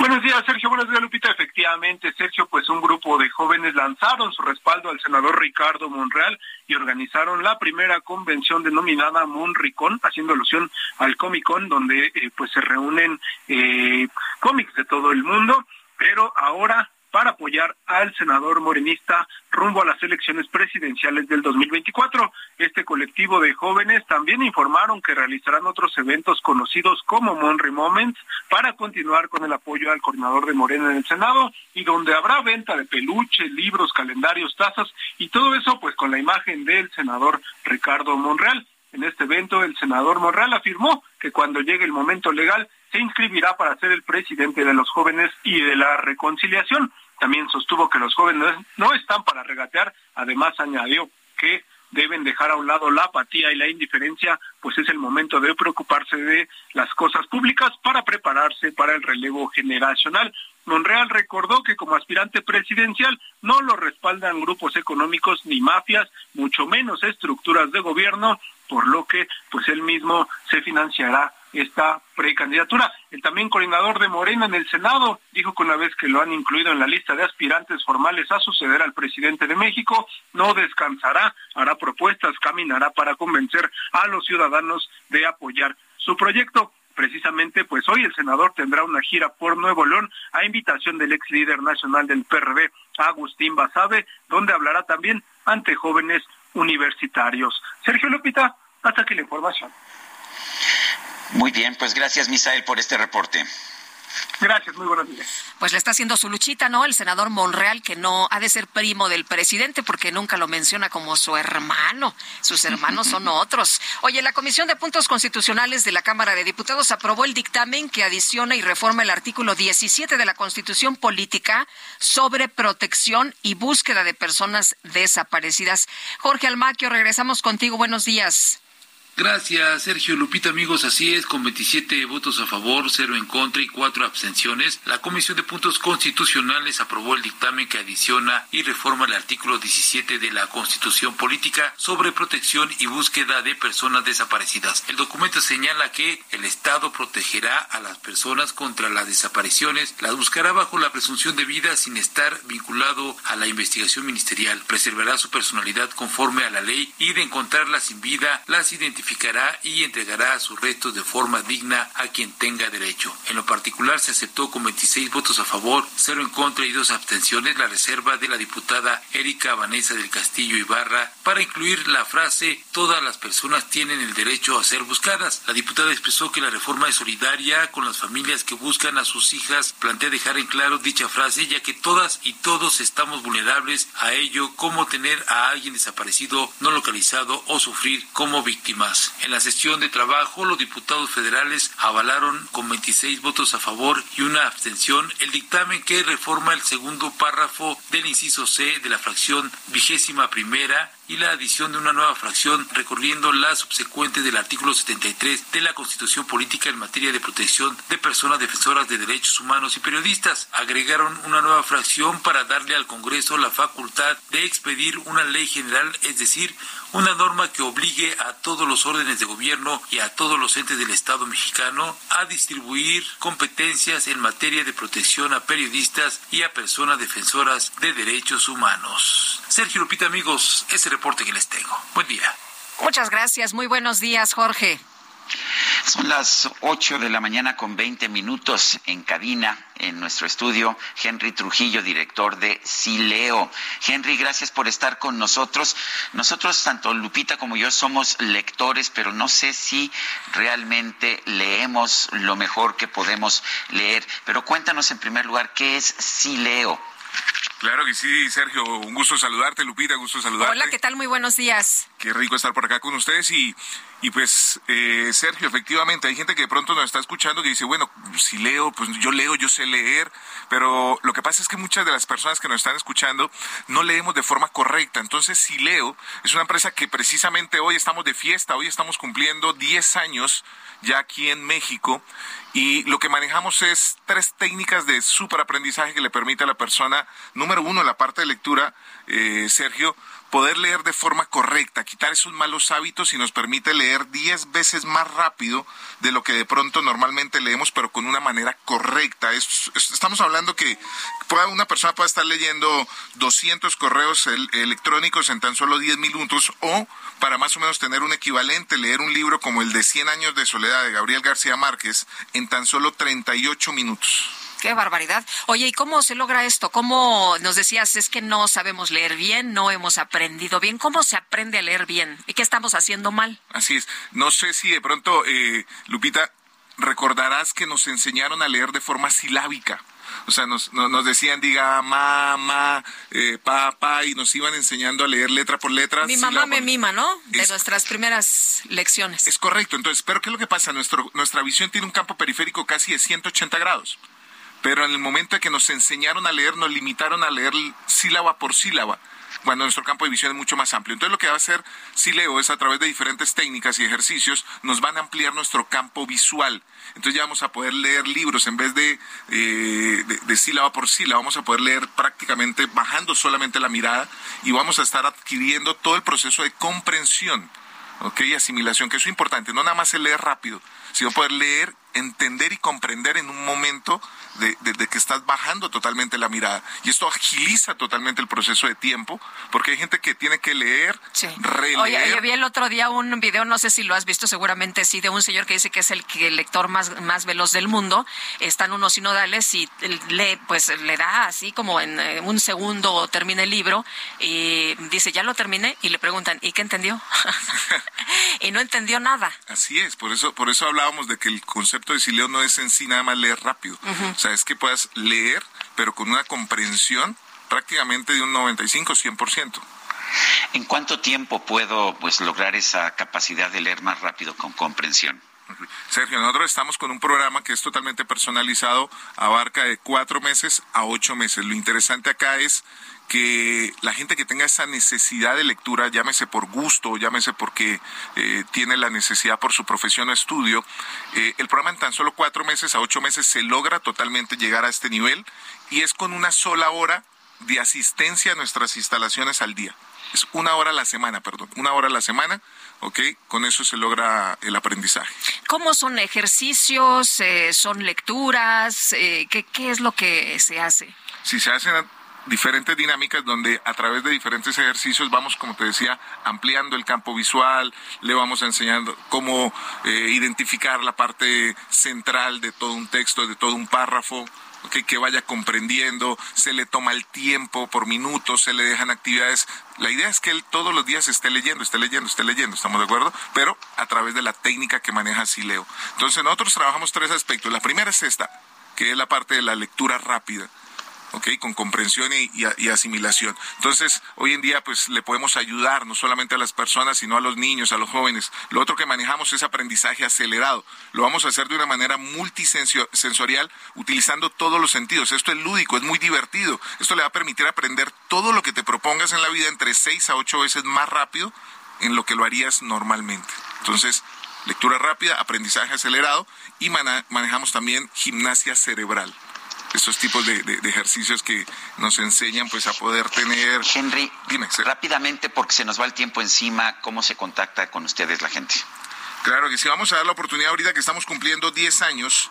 Toda la persona que quiera ayudarle a sus familiares, ustedes a nivel profesional, vamos a regalar 70 becas del 50% de descuento. Este es un programa que va dirigido para niños, para jóvenes, para profesionistas, para ejecutivos. Vamos a lanzar 70 becas con el 50% de descuento. Con que llames y cuelgues o solamente mandes un WhatsApp, vas a poder participar. El teléfono es 55 23 33 0900.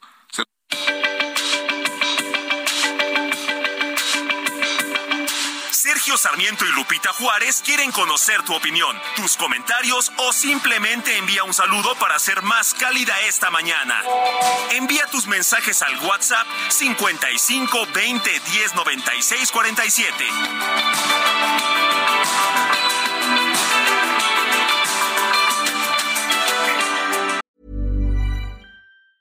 Planning for your next trip? Elevate your travel style with Quince. Quince has all the jet setting essentials you'll want for your next getaway, like European linen, premium luggage options, buttery soft Italian leather bags, and so much more. And is all priced at 50 to 80% less than similar brands. Plus, Quince only works with factories that use safe and ethical manufacturing practices.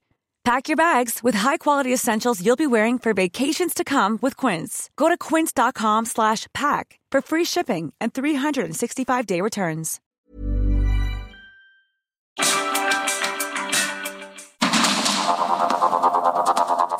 Con Sergio Sarmiento y Lupita Juárez por el Heraldo Radio.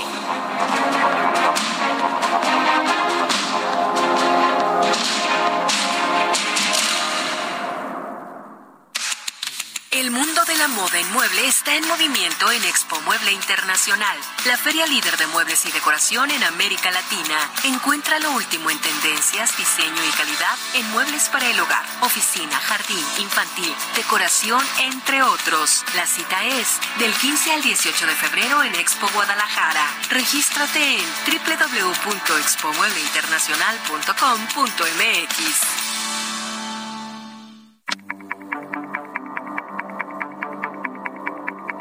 Jaque Mate con Sergio Sarmiento.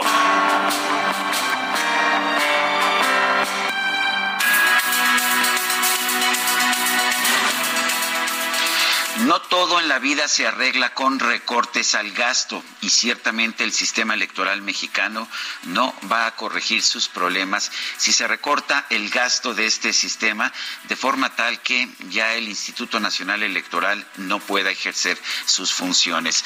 Me parece que el hecho de que estemos viendo unanimidad de todos los consejeros del INE, incluso de aquellos que han sido identificados como cercanos al partido Morena, eh, que todos quieran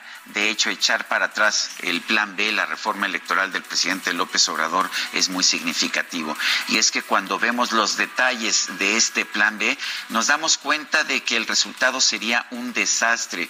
Por una parte, se está buscando favorecer al partido en el gobierno, al partido en el poder, para crear un régimen de partido único, pero lo peor de todo es que se están tomando medidas cuyo único resultado serían eliminar la certeza que tenemos en los procesos electorales. Me parece bien que todos los consejeros, por unanimidad, incluso los cercanos a Morena, estén en contra de esta reforma. Esto no señala que quienes realmente conocen de sistemas electorales se dan cuenta de que esta reforma, este plan B del presidente López Obrador, sería un desastre si se aplica. Yo soy Sergio Sarmiento y lo invito a reflexionar.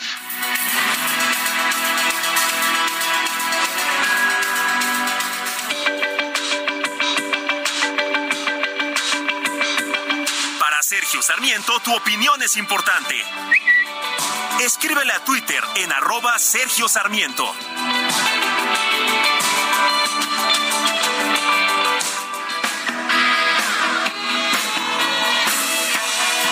Si me llamas y te bancas, a decirte tantas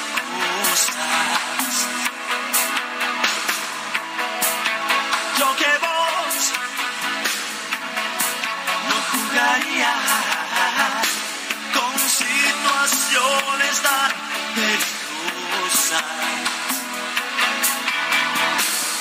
Las abuelas buscando bebés bajo las luces de Otra probadita de la música de Miguel Mateos, quien hoy cumple 69 años. Es tan fácil romper un corazón. Como un don de su primer amor. Y tenemos mensajes de nuestro público. Sí, tenemos muchos mensajes. Oye, vamos a hacer un día noticiario karaoke, ¿te parece bien? Bueno, si así lo, si así lo pides. Si así lo pido, muy bien. Oye, nos dice una persona al auditorio, afortunado sea el jueves para todos, a lo mejor exagero, pero el hecho de que la Suprema Corte haya avalado que las Fuerzas Armadas puedan hacer detenciones a presuntos criminales sin necesidad de dar aviso a la policía debería preocuparnos como el inicio de facto de la dictadura, porque ya nadie estará salvo de detenciones arbitrarias. Ojalá, ojalá me equivoque. Saludos cariñosos para el mejor dúo de la radio, Amy Shehoa. Gracias, Amy. Dice otra persona, Alfredo Bernal, ya chole de este muy mal gobierno que solo ha traído confrontación y destrucción de lo bueno que sí teníamos. Da tristeza tener un presidente que todos los días sale a pelear con sectores de la sociedad que no le son afines.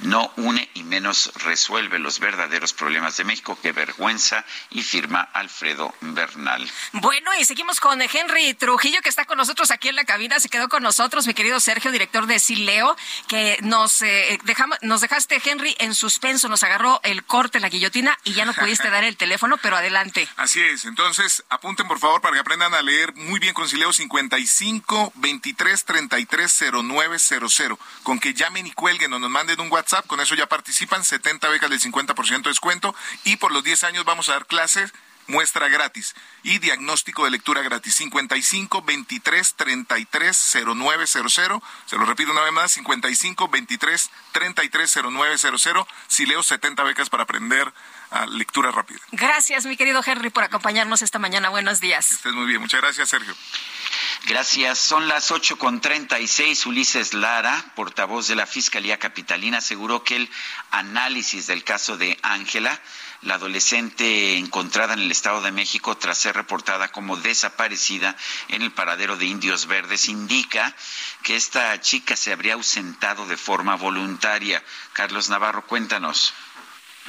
Buenos días, Sergio y Lupita. Les saludo con gusto a ustedes y al auditorio. Les comento que María Ángela, adolescente de 16 años que había desaparecido en el CETRAM Indios Verdes en días pasados, no fue víctima de algún delito, ya que se ausentó de manera voluntaria. Ayer, por la noche, el vocero de la Fiscalía Capitalina, Ulises Lara, informó los resultados de esta investigación, en la que llegaron a esta conclusión. Escuchemos. Luego de una exhaustiva investigación a cargo de la Fiscalía de Personas Desaparecidas, en la que participaron agentes de la Policía de Investigación, personal ministerial, peritos, el Grupo Especial de Búsqueda, Reacción e Intervención, GEBRI, y la Comisión Local de Búsqueda, fue posible establecer que la ausencia del adolescente fue voluntaria y no fue víctima de algún delito durante el tiempo en que permaneció ausente. En un mensaje a medios de comunicación, a través de videos e imágenes, Lara presentó una línea de tiempo que muestra lo ocurrido desde que la menor de edad se ausentó en el Centram de Indios Verdes hasta que fue ubicada en el municipio de Nezahualcóyotl, Estado de México. Por ejemplo, el día 19 de enero que fue reportada como desaparecida, a la, a la, adolescente se le vio en un campamento de un colectivo en las inmediaciones del Palacio de Bellas Artes. En dicho espacio, las mujeres le brindaron apoyo ya que la, creyeron que se trataba de una mujer perdida. Posteriormente, una miembro del campamento le dio asilo en un domicilio de la colonia Juárez Pantitlán, en Nezahualcóyotl. Al día siguiente volvió al campamento que estaba en la zona de la Alameda Central, donde permaneció casi todo el día. En la noche regresó al mismo domicilio de la colonia Juárez Pantitlán. Después de darse cuenta que las mismas integrantes del colectivo ya se habían dado cuenta que era una mujer buscada, decidieron buscar eh, atenderla, pero la adolescente se movió del lugar y ya no la encontraron más ahí en la zona de la Alameda Central. En este caso, el vocero de la Fiscalía no informó qué ocurrió en este caso, por qué la encontraron en una bolsa y amarrada. Vamos a ver de qué manera se desenvuelve esta conclusión de este caso, pero al menos ya señalaron que no fue víctima de algún delito y se ausentó de manera voluntaria. Sergio Lupita, la información que les tengo. Carlos Navarro, gracias. Hasta luego, buenos días. Buenos días. Bueno, yo, yo la verdad es que sí celebro que esta joven esté viva, Sergio. Hay que prender siempre las alarmas en un país donde hay tantas mujeres desaparecidas, donde hay tanta violencia y donde pues se asesina a 11 mujeres todos los días. Qué bueno que esta joven está con vida, que fue encontrada. Eh, y bueno, pues faltan algunos detalles, como decía Carlos Navarro, ¿no? El eh, asunto de el lugar y cómo fue encontrada. De, tal vez eh, haya más información sobre esto escuchamos algunos, uh, por lo menos algunos testimonios en un principio que no, no son congruentes con esto. Eh, te acordarás que decían que la habían encontrado con una bolsa de plástico. Así es. Que, ella había testificado que había, que iba en una cajuela con otras menores, en fin. Eh, no sabemos si es que ella empezó a inventar una historia o no, pero quedan algunas dudas, pero qué bueno en primer lugar que está ahí y que no sufrió ningún daño. Son las 8 de la mañana con 39 minutos. El pronóstico del tiempo con Sergio Sarmiento y Lupita Juárez.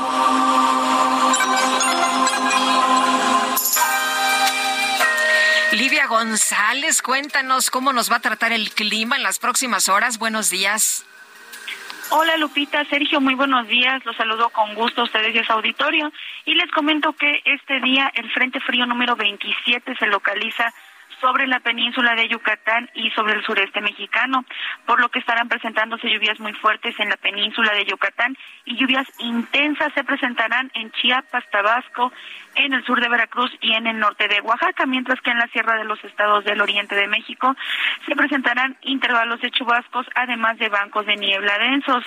Eh, por otra parte, también les comento que la masa de aire frío que impulsa a este frente está ocasionando un descenso de temperatura que será muy marcado justamente también en los estados de la Sierra del Oriente del territorio nacional, como Puebla, Veracruz, Tlaxcala, eh, San Luis Potosí e Hidalgo, mientras que en los estados del norte y noreste de México también las temperaturas continuarán siendo muy frías, ya que esta masa de aire frío también reforzó estas condiciones en esa región, principalmente también en las zonas serranas.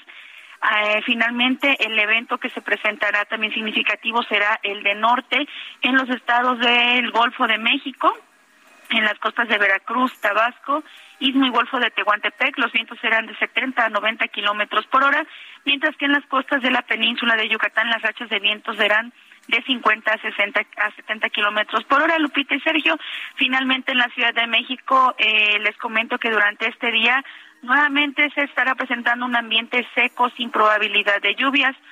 La temperatura máxima que estamos pronosticando para el día de hoy aquí en la ciudad es de 22 a 24 grados Celsius y nuevamente mañana al amanecer seguirán siendo las temperaturas frías con valores de 7 a 9 grados Celsius. Esta es la información.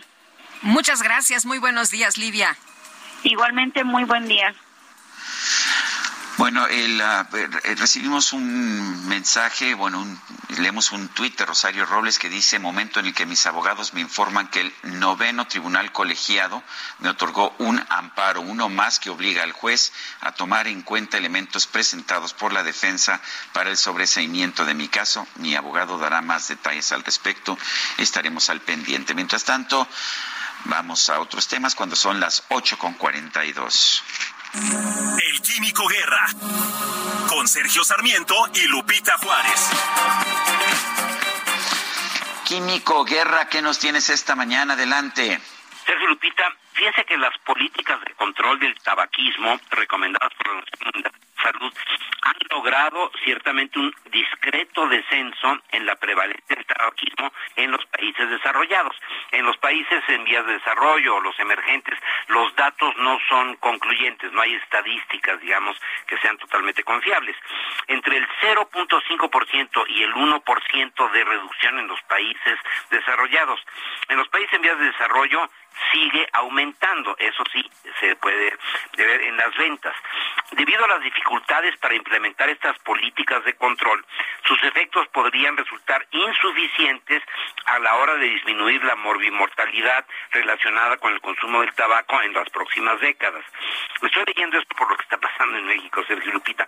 Esta realidad junto con el hecho de que la adicción a la nicotina es difícil de romper, ha inducido al Royal College del Reino Unido a propugnar como una nueva estrategia de reducción de riesgos el uso de productos de tabaco distintos de los cigarrillos o bien la nicotina medicinal, también como un medicamento, conocida como tratamiento sustituto de nicotina.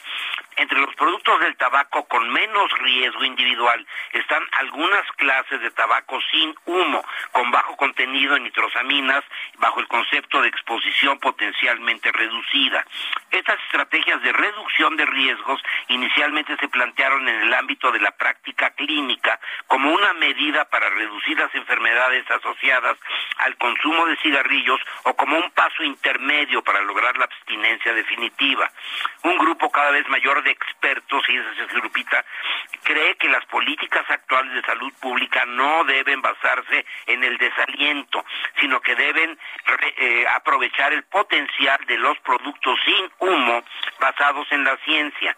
La alternativa más promisoria de vapor calentado, o sea, no se combustiona tabaco, inclusive existen estos nuevos eh, cigarrillos electrónicos que tienen aceites esenciales que se evaporan a través de una batería pequeña que trae el cigarrillo y este vapor no tiene ninguna partícula, no son partículas, no tiene humo y no tiene ninguno de los eh, agentes tóxicos alergenos del tabaco.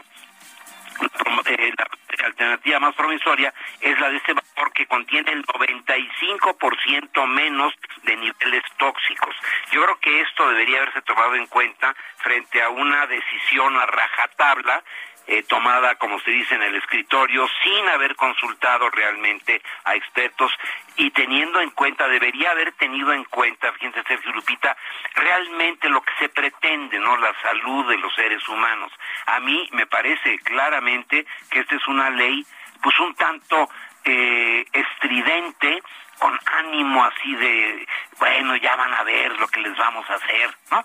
En vez de realmente pensar en cuáles son las alternativas basadas en la ciencia, en la clínica médica, para lograr lo que se quiere, que es proteger la salud. Y no hacer estas cuestiones que se prestan, y lo sabemos muy bien, Sergio, tú y yo, Lupita, se prestan al mercado negro, inducen la corrupción y la extorsión.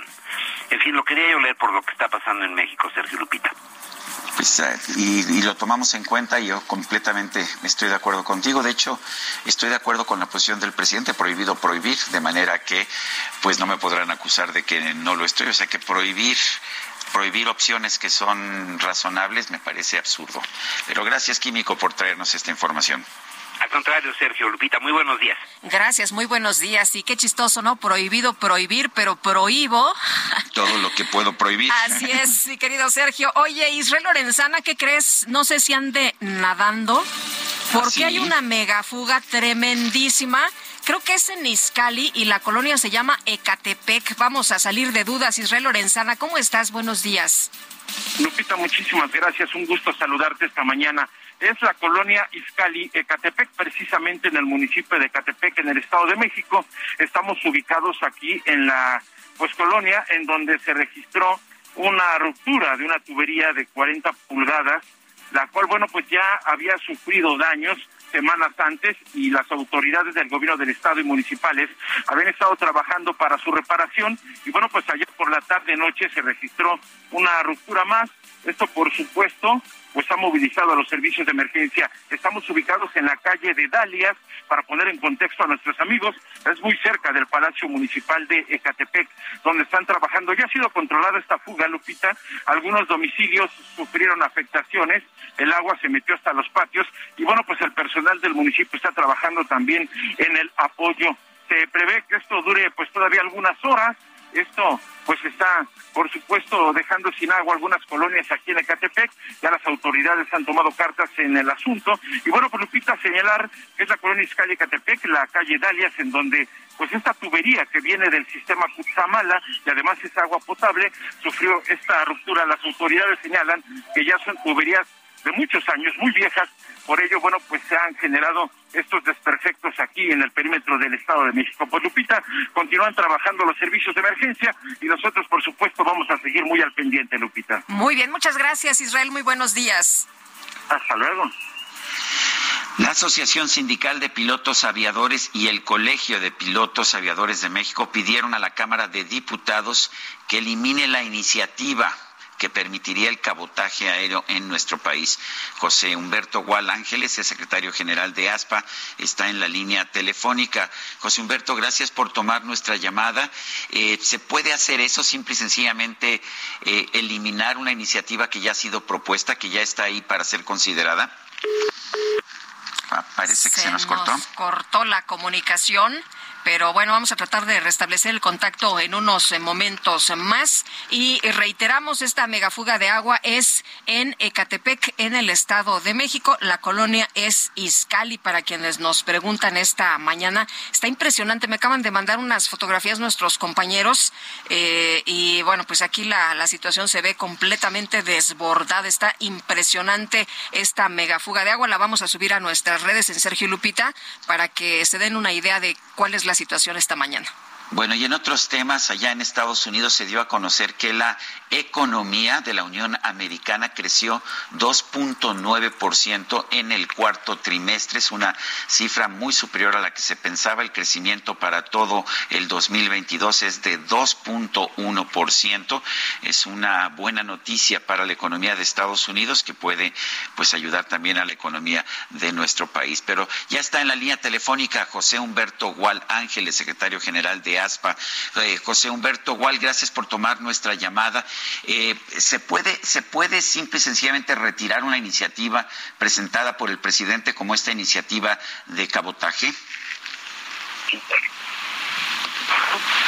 Hola, José Humberto, ¿nos escuchas? Sí, adelante, adelante. Pues, se está medio cortando, pero, pero, este, me repites la pregunta, por sí, favor. claro. se, se puede, a ver, tengo entendido que ustedes están pidiendo a la Cámara que retire la iniciativa de cabotaje del presidente López Obrador. ¿Se puede simple y sencillamente retirar o hay que discutirla? ¿Y cuáles son en este caso pues los argumentos en pro y en contra? Mira, muy buenos días, excelente pregunta. Efectivamente, sí se puede retirar, acuérdate que es como una eh, eh, ingresó como una iniciativa de una reforma de la ley de aviación civil. Lo único que nosotros estamos pidiendo es que se retire el artículo 17 bis y el 17 ter que habla específicamente del cabotaje. Y nosotros inclusive estamos de acuerdo en esta ley de aviación civil, aunque también como te lo he manifestado, Sergio, creo que no es la no es del calado de lo que necesita el país. Si evidentemente eso es necesario para salir de la categoría 2 y con esto nos va a ayudar a salir de la categoría 2 que tanto daño nos ha hecho, eh, creo que el país necesita en verdad una una política aeronáutica de Estado que nos dé certidumbre a futuro. Eh, José Humberto, ¿el cabotaje en México nos puede ayudar o, nos va a hundir, va a hundir las líneas aéreas locales? Completamente sin titubeos te respondo, nos va a hundir. Te voy a poner un ejemplo clarísimo. Estados Unidos aprobó el cabotaje en 1960 para el sector marítimo. Fíjate lo que por eso lo tiene tan prohibido porque ya se dieron cuenta. Y Estados Unidos eh, tenía en ese momento, en 1960, en el sector marítimo, tenía aproximadamente alrededor de 100 mil buques de, gran calado. Y hoy cuenta con 1.600. Dime si no afecta. Imagínate, nosotros en México que aprobamos el cabotaje marítimo, tenemos 17, 18 barcos de gran calado en México. Va a destruir a la aviación de manera definitiva. Y, el, y, es que nos estamos enfocando únicamente ahorita a aerolíneas, pero quiero que piensen en, en, la, industria de, de la aviación general, que somos la cuarta más grande del, del mundo, la cuarta más grande del mundo, esa va a sufrir los estragos, pero de inmediato, completamente de inmediato, y no es un tema únicamente del sector, es un tema que vamos a dejar un boquete, pero un boquete financiero tremendo, porque somos el 3.5% del Producto Interno Bruto, que evidentemente se va a ir a otros lugares. Y te voy a dar otro dato económico. desde que estamos en categoría 2, hemos perdido más de mil millones de dólares que se han perdido en este país y que han ido a parar a empresas extranjeras específicamente Estados Unidos.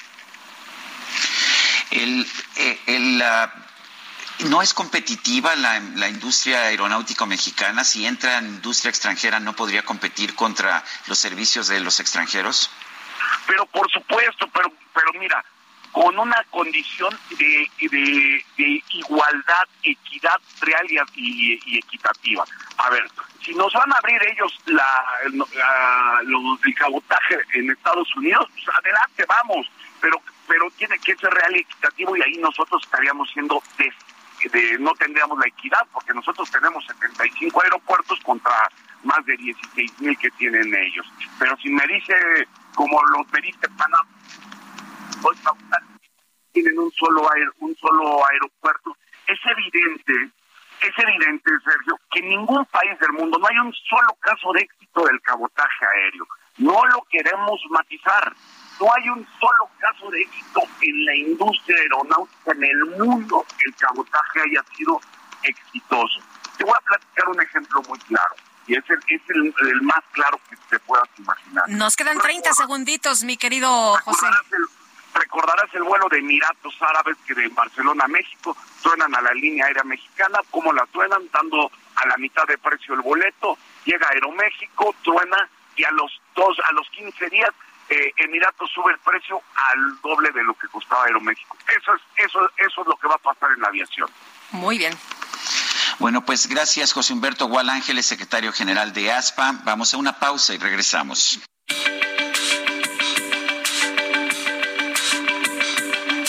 Sergio Sarmiento y Lupita Juárez quieren conocer tu opinión, tus comentarios o simplemente envía un saludo para hacer más cálida esta mañana. Envía tus mensajes al WhatsApp 55 20 10 96 47.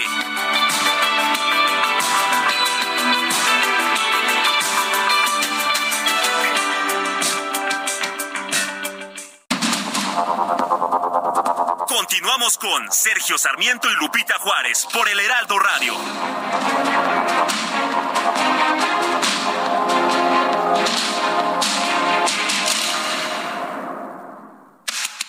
El mundo de la moda en mueble está en movimiento en Expo Mueble Internacional, la feria líder de muebles y decoración en América Latina. Encuentra lo último en tendencias, diseño y calidad en muebles para el hogar, oficina, jardín, infantil, decoración, entre otros. La cita es del 15 al 18 de febrero en Expo Guadalajara. Regístrate en www.expomuebleInternacional.com.mx. Sí, buenos días, Sergio Lupita, todo el equipo. Excelente día. Con referencia al tema de García Luna, que dice el presidente que casi no se informa, pues la verdad es que estamos enfrascados en esta información y discusión desde toda esta semana. En cualquier informativo eh, se presenta el tema, cuando en realidad en Estados Unidos casi ni se le presta atención. Creo que no podemos dejar pasar de largo situaciones tan importantes como estas para nuestro país, pero creo que se está enfocando muy mal eh, a la situación de Genaro Luna en referente a lo que lo van a juzgar y lo que aquí se desea con sus expectativas como la del presidente de obtener ganancias para nuestro país a través del capital eh, recaudado por él. En fin, creo que el presidente sigue manejando la agenda nacional, nos lleva hacia temas específicos que a él le interesan porque le importaría mucho que García Luna salga culpable para obtener pues mm, una gran ganancia política en las siguientes elecciones. Gracias Lupita. Sergio, cuídate mucho, que aminoren tus molestias y pronta recuperación. Soco Rodríguez.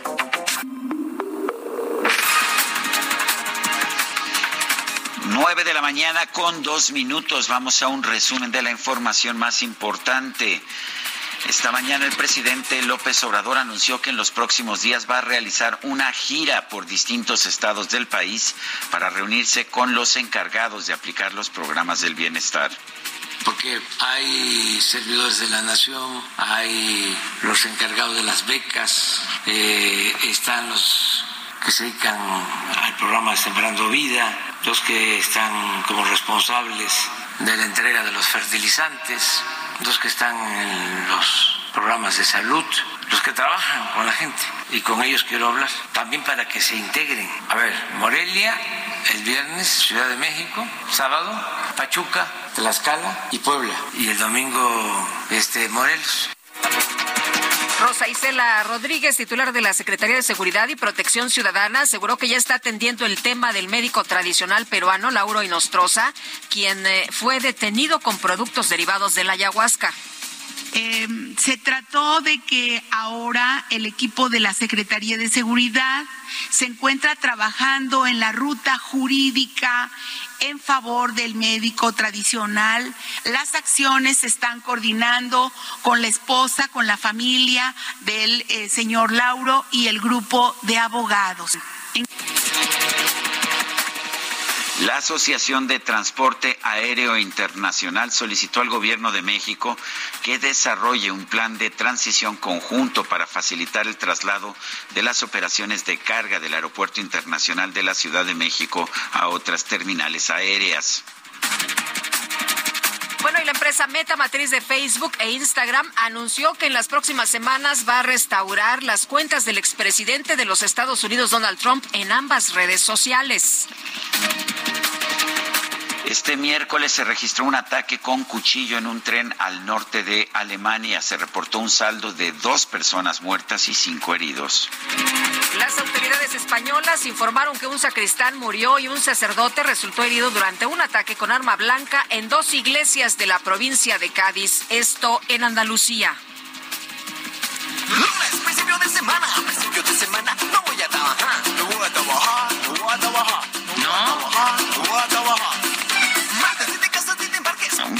pues recordarás, Lupita, que el presidente dijo que no podía ir a la cumbre de la CELAC porque tenía muchísimo trabajo. No podía tomar ni un minuto para, para irse. Bueno, pues de todas formas encontró tiempo, pero pues no para el trabajo. Este miércoles el presidente López Obrador se dio tiempo para jugar un partido de béisbol contra el equipo del INS. En un video el mandatario dijo que el Seguro Social siempre quiere ganar metiendo cachirules, ya que se, se vio reforzado su equipo con exjugadores profesionales como José Luis El Borrego Sandoval, Daniel Fernández, Matías Carrillo y Chito Ríos.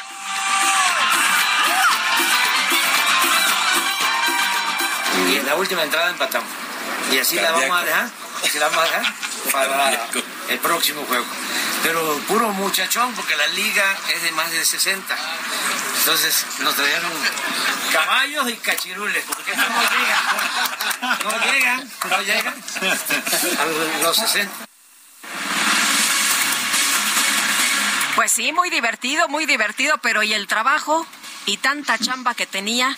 Oye, vamos a cambiar de tema. La Comisión Federal para la Protección contra Riesgos Sanitarios alertó sobre el consumo de clonazepam entre los jóvenes tras un reto viral en TikTok. Vamos a platicar del tema con eh, Ostrowski. Ella es profesora de la Facultad de Psicología y doctora en Biomedicina por la UNAM. Eh, Fegi, qué gusto saludarte como siempre. Muy buenos días.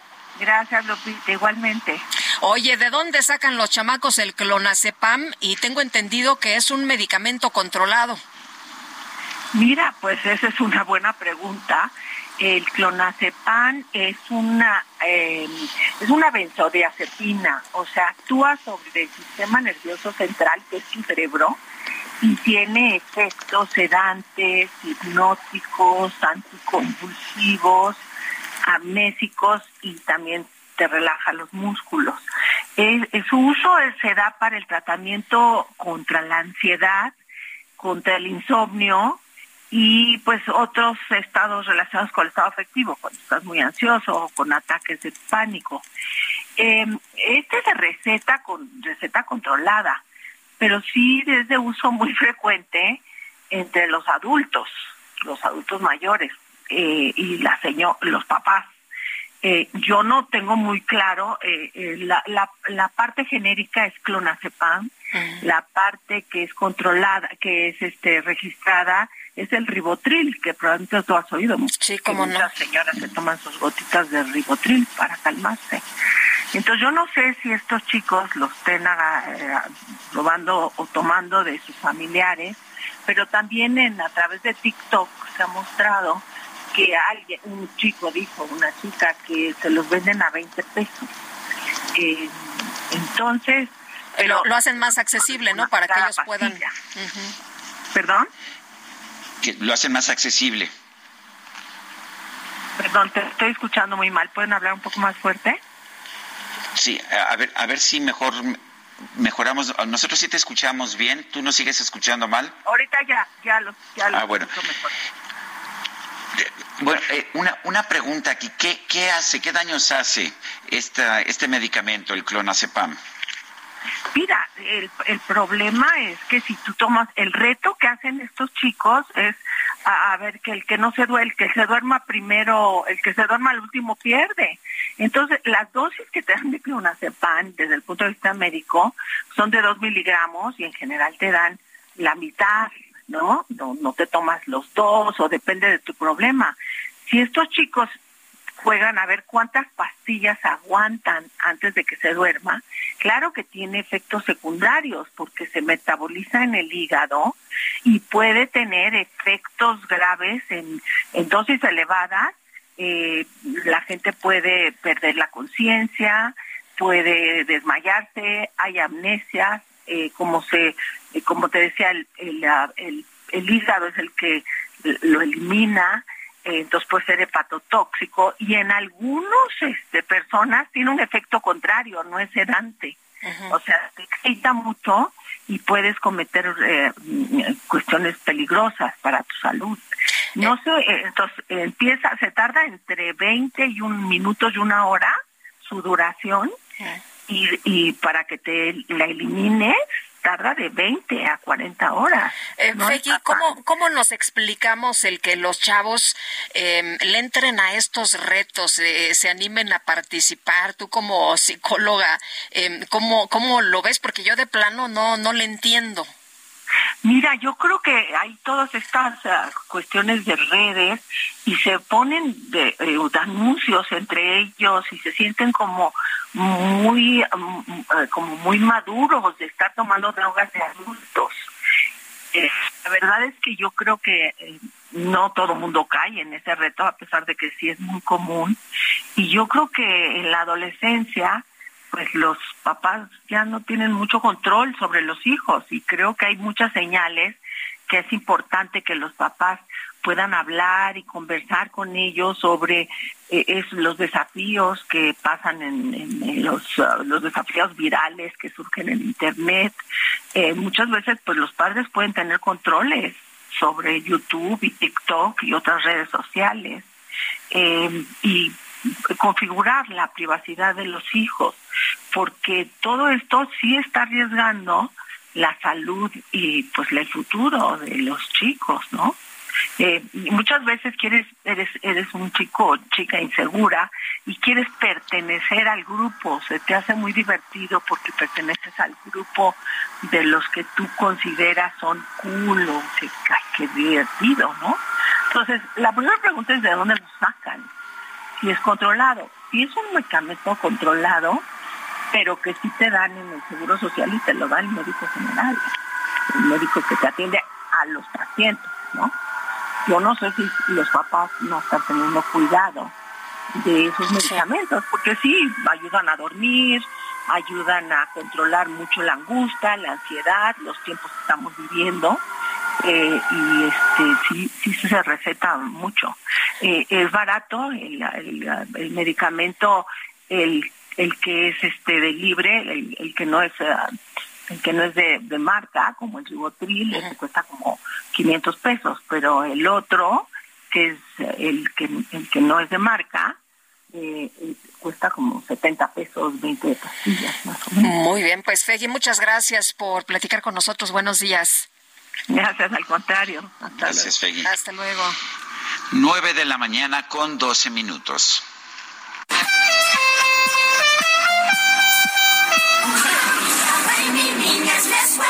Claro que sí. Primera vez amigos que no he vuelto a ver se van quedando tras de La micro deportiva. Un cigarrillo, una canción, las fotos, el primer amor.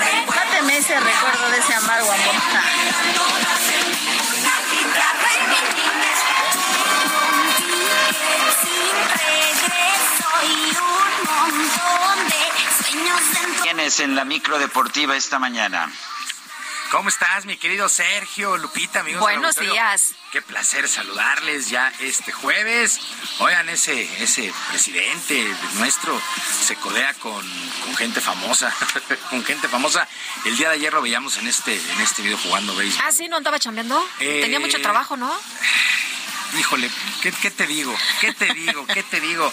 Eh, Bueno, si me, si me invitan a jugar con Chito Ríos, a lo mejor yo también me tomo la tarde, Sí, aunque no, no, puedo, imagínate. no puedo este barrerme en las bases con, con el golpe que traigo. Bueno, eso sí, pero podríamos ponerte de bateador emergente. Podríamos ponerte bat- de, de, designado, mejor dicho. Te podemos designado. poner en la banca. No, de designado, de designado, ¿no? No, en la banca mejor. sí. Gracias por tu apoyo, Lupita. Oye, por aquello de que no puedes barrerte, que no puedes correr. No, pero de designado lo podemos poner a Sergio. No, ayer este Wilmer Ríos, estuvo Wilmer Ríos, efectivamente, hijo del Chito Ríos. Chito Ah, Ríos, el máximo ponchador de la Liga Mexicana de Béisbol.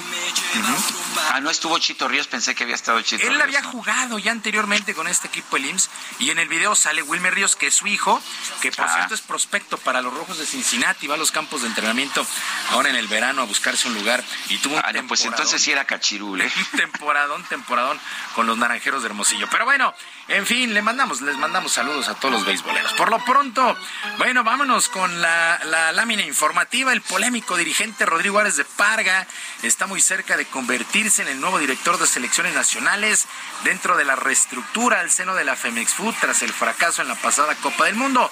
Ares de Parga quedará como el coordinador de todas las categorías, mientras que el actual director Jaime Ordiales está en el análisis.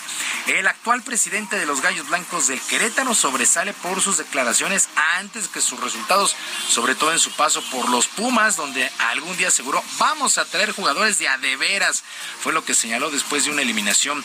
Eh, pues el dirigente sería presentado la próxima semana después de ser elegido por el Comité de Selecciones Nacionales conformado por las Águilas del América, las Chivas, los Cholos de Tijuana y el Santos Laguna. Así es que ya en breve se va a conocer a los nuevos directivos y al nuevo técnico de la, selección nacional. Bueno, luego de la eliminación justamente de la Copa del Mundo, el ex técnico del tricolor, Gerardo Martino, habló por primera vez de su paso por nuestro país. En entrevista para la cadena Radio 780 de Paraguay, el llamado Tata aseguró que se compitió bien en los tres partidos allá en Qatar y merecieron la calificación. Además de señalar de manera tajante que los dirigentes están más preocupados por el negocio que por lo deportivo y la exportación de más jóvenes a Europa.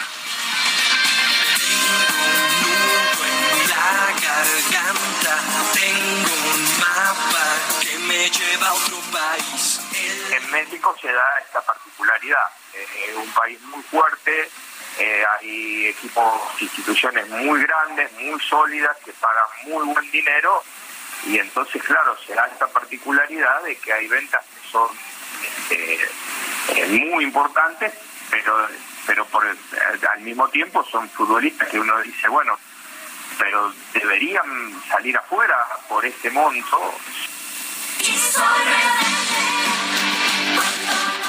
Y soy rebelde. ¿Qué estás en la poli- ah, Eh, política o deportes? No, no, no. pues, ya ves que el rebelde que decía este el senador Monreal, ¿no? Y soy rebelde. Sí, no, pero aquí Estás- el rebelde fue Gerardo Martínez. Ah, ya, ya. Lo aseguró, tampoco está descubriendo el hilo negro, ya lo había comentado que había que tener más jugadores allá en Europa y bueno, pues ahí en esta entrevista el día de ayer en Radio 780 de Paraguay. Bueno, actividad en los cuartos, los cuartos de final de la Copa del Rey allá en el eh, fútbol español. El día de ayer el Osasuna venció dos goles por uno al Sevilla, el Barcelona uno por cero sobre la Real Sociedad. De nueva cuenta, el cuadro catalán batalló de más para sacar el resultado, pero a final de cuentas es otro duelo ganado, señaló el técnico Xavi. No importa mucho lo que digan de mí.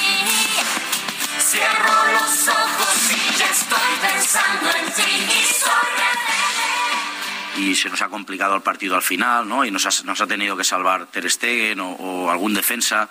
Pues son momentos que hay que matar el partido, ¿no? Esto es lo que tenemos que aprender. Pero bueno, eh, es fútbol también, ¿no? No, no, no eres efectivo cuando toca o no tienes esa capacidad de, de- de la agresividad necesaria en el momento justo y acabas sufriendo.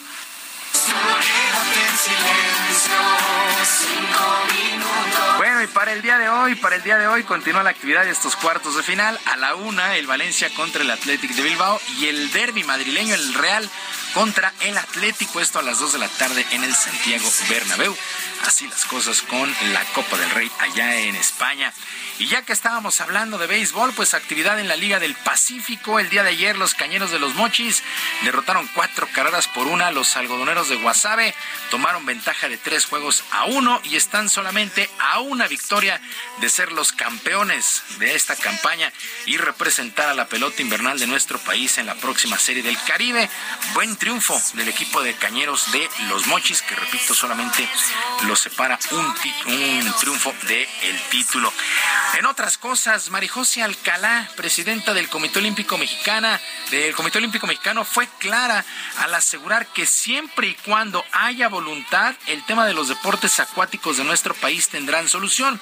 Hay que recordar que en días anteriores, Ana Guevara, directora general de la CONADE, habría prohibido a los atletas participar en cualquier evento organizado por el Comité de Estabilización creado por la Federación Internacional después del desconocimiento del presidente de la Federación Local, Kirill Todorov, por malos manejos. Incluso llegó a amenazar de que quitaría los apoyos a quien participara. Este año es pues muy importante para el deporte de nuestro país y para los deportes acuáticos. Se vienen Juegos Centroamericanos y Juegos Panamericanos que podrían ser clasificatorios para los Juegos Olímpicos en París 2024. La propia Marijose Alcalá se manifestó al respecto. Un momento. No se trata de ver quién tiene más o menos poder, no se trata de ver eso, sino encontrar un diálogo. La Federación Internacional ha sido muy clara con el tema de la situación de- del, del pasado presidente, el que está desconocido. Él tiene derecho a defenderse, él tiene derecho a hacer lo propio, pero en estos momentos no puede llevar eh, las riendas de- del deporte acuático de este país. Pues así las palabras de Marijose Alcalá, que pide un diálogo para que no se afecte a los deportistas. Efectivamente, la internacional creó pues este comité de estabilización para ayudar a nuestro país. Actividad en el abierto de Australia, semifinales en damas el día de hoy. La eh, kazaja Yelena Rivakina derrotó con parciales de 7-6 y 6-3 a la bielorrusa Victoria Azarenka y se ha clasificado a la gran final de este primer Grand Slam del año, mientras que la bielorrusa Arina Zabalenka se impuso 7-6 y 6-2 a la polaca Magda Linet, así es que lista la final Zabalenka contra Rivakina, la final femenil, mientras que en varones el día de hoy se llevarán a cabo las semifinales más que atractivas. El serbio Novak Djokovic estará enfrentando a la sorpresa al estadounidense Tommy Paul, mientras que Karen Hashanov, el ruso, se estará midiendo al griego Stefano Tsitsipas que me parece que pues ya, ya tiene que demostrar en un torneo grande. Por lo pronto está en semifinales Stefano Tsitsipas. Vamos a ver si hace válidos los pronósticos y gana su duelo porque salta como favorito para esta noche allá en Australia. Sergio Lupita, amigos del auditorio, la información deportiva este jueves, que sea un extraordinario día para todos. Pues muchas gracias, mi queridísimo Julio Romero y el, estaba yo viendo los horarios de los partidos de tenis. Está, bueno, nueve y media todavía aguanto, pero dos y media de la mañana está un poquito difícil para sí, mí. sí, ya, ya está.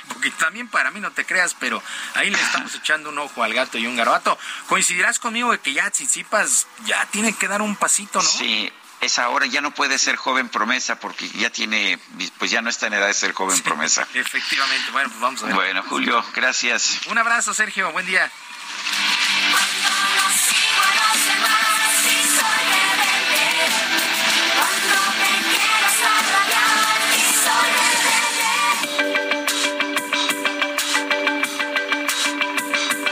Para Lupita Juárez, tu opinión es importante. Síguela en arroba Lupita Juárez H.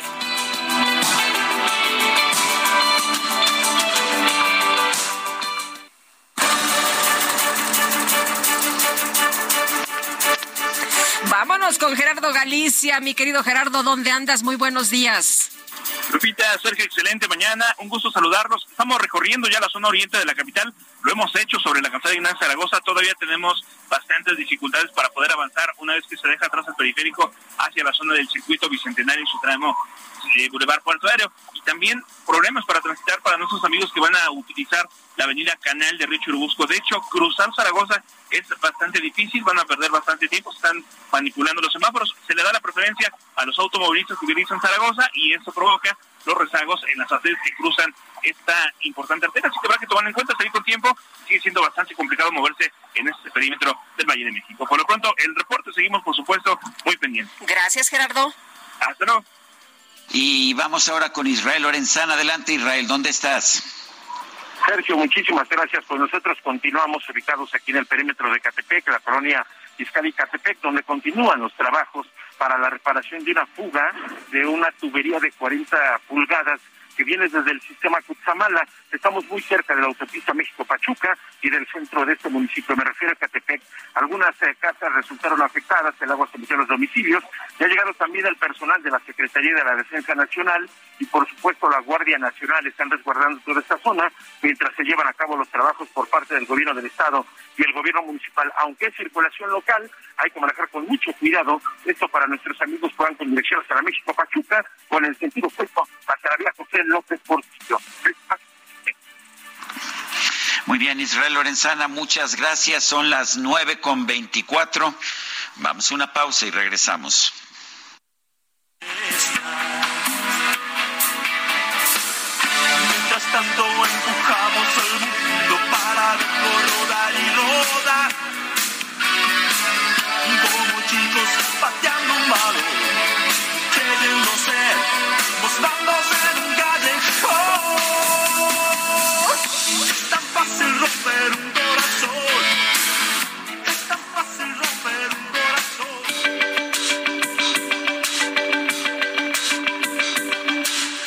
Sarmiento y Lupita Juárez quieren conocer tu opinión, tus comentarios o simplemente envía un saludo para ser más cálida esta mañana. Envía tus mensajes al WhatsApp 55 20 10 96 47.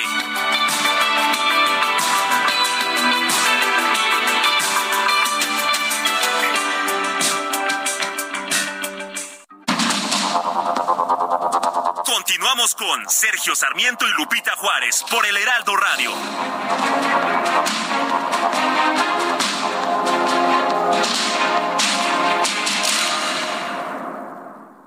Anual Citibanamex, disfruta durante un año de seis meses sin intereses en compras en moneda extranjera, escuelas y salud con tus tarjetas de crédito Citibanamex. Inscríbete y consulta condiciones en citibanamex.com diagonal base anual.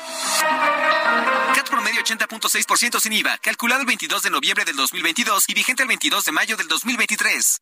Gastrolab, historia, recetas, materia prima y un sinfín de cosas que a todos nos interesan.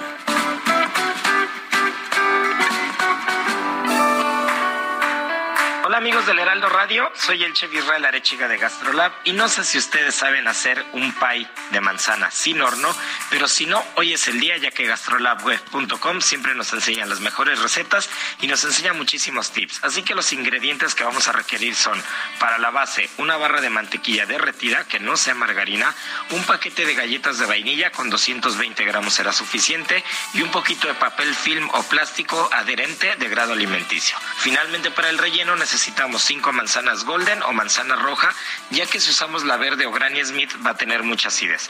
Media cucharadita de canela en polvo, media cucharadita de azúcar mascabado, 50 gramos de uvas pasas, 50 gramos de ciruela pasa y un poquito de nuez moscada, que si tenemos la nuez entera y la rayamos muy finamente, tendrá muchísimo más aroma y no vamos a requerir tanta cantidad. Ahora sí, ¿a dónde más? Si no es en gastrolabweb.com, donde vamos a ver el paso a paso para que nos quede espectacular esta receta. ¿Ya sabes qué harás con tu aguinaldo? Gastarlo todo no es una buena opción. Mejor ponlo a trabajar para que te genere buenos rendimientos. En Finsus, te ayudamos a multiplicarlo con una tasa de hasta 13.13% anual. Descarga la app y comienza a invertir desde 100 pesos de forma fácil y segura. CAT nominal de 13.13%, CAT real de 7.49% antes de impuestos. Tasa de rendimiento fija anual. Consulta términos y condiciones en www.finsus.mx.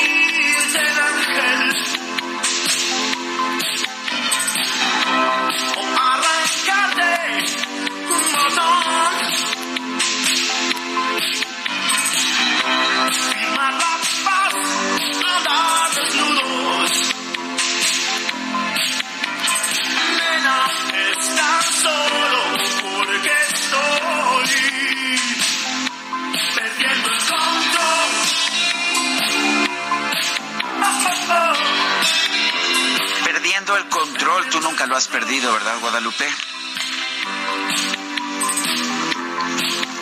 Claro que sí. Aquí DJ Kike me lo quita cada rato, fíjate.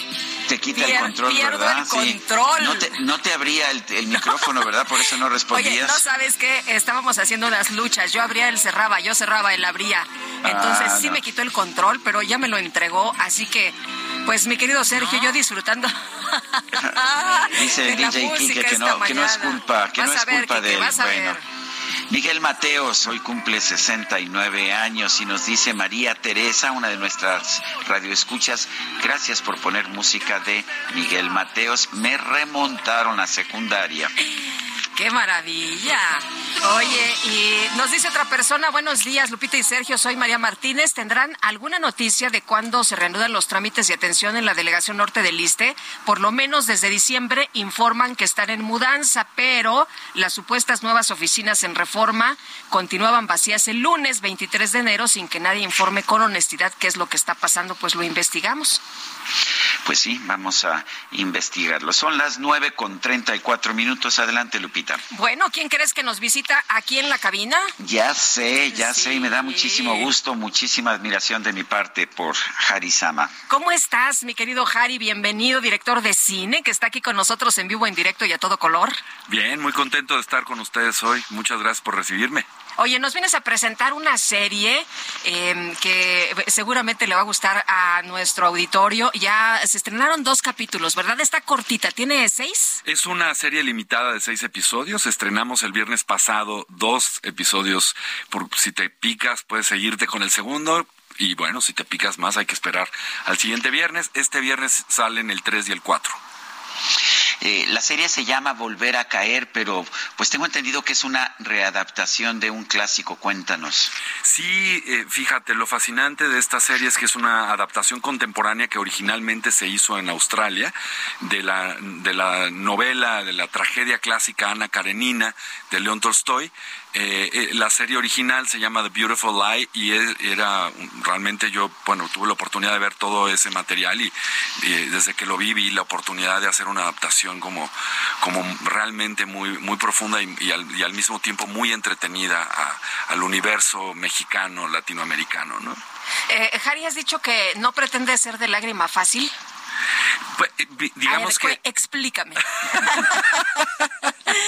Explícamelo todo. Bueno, en el sentido de que intentamos que la serie tuviera un tono, pues como un poco más contemporáneo, pues que no, no, si bien obviamente hay un, hay el, el, universo trágico de, de la novela eh, convertido en trama se puede volver eh, un melodrama porque al final es la historia de una, de una mujer que, que está casada con una, eh, ambos, tanto ella como el marido son gente muy relevante en el deporte, entonces son figuras públicas muy importantes y ella se enamora de, de, un joven que, que, aparece en su vida. Recordemos que esto viene de la aristocracia rusa, esto es un medio muy endogámico, entonces literal es la concuña de su, de su hermano.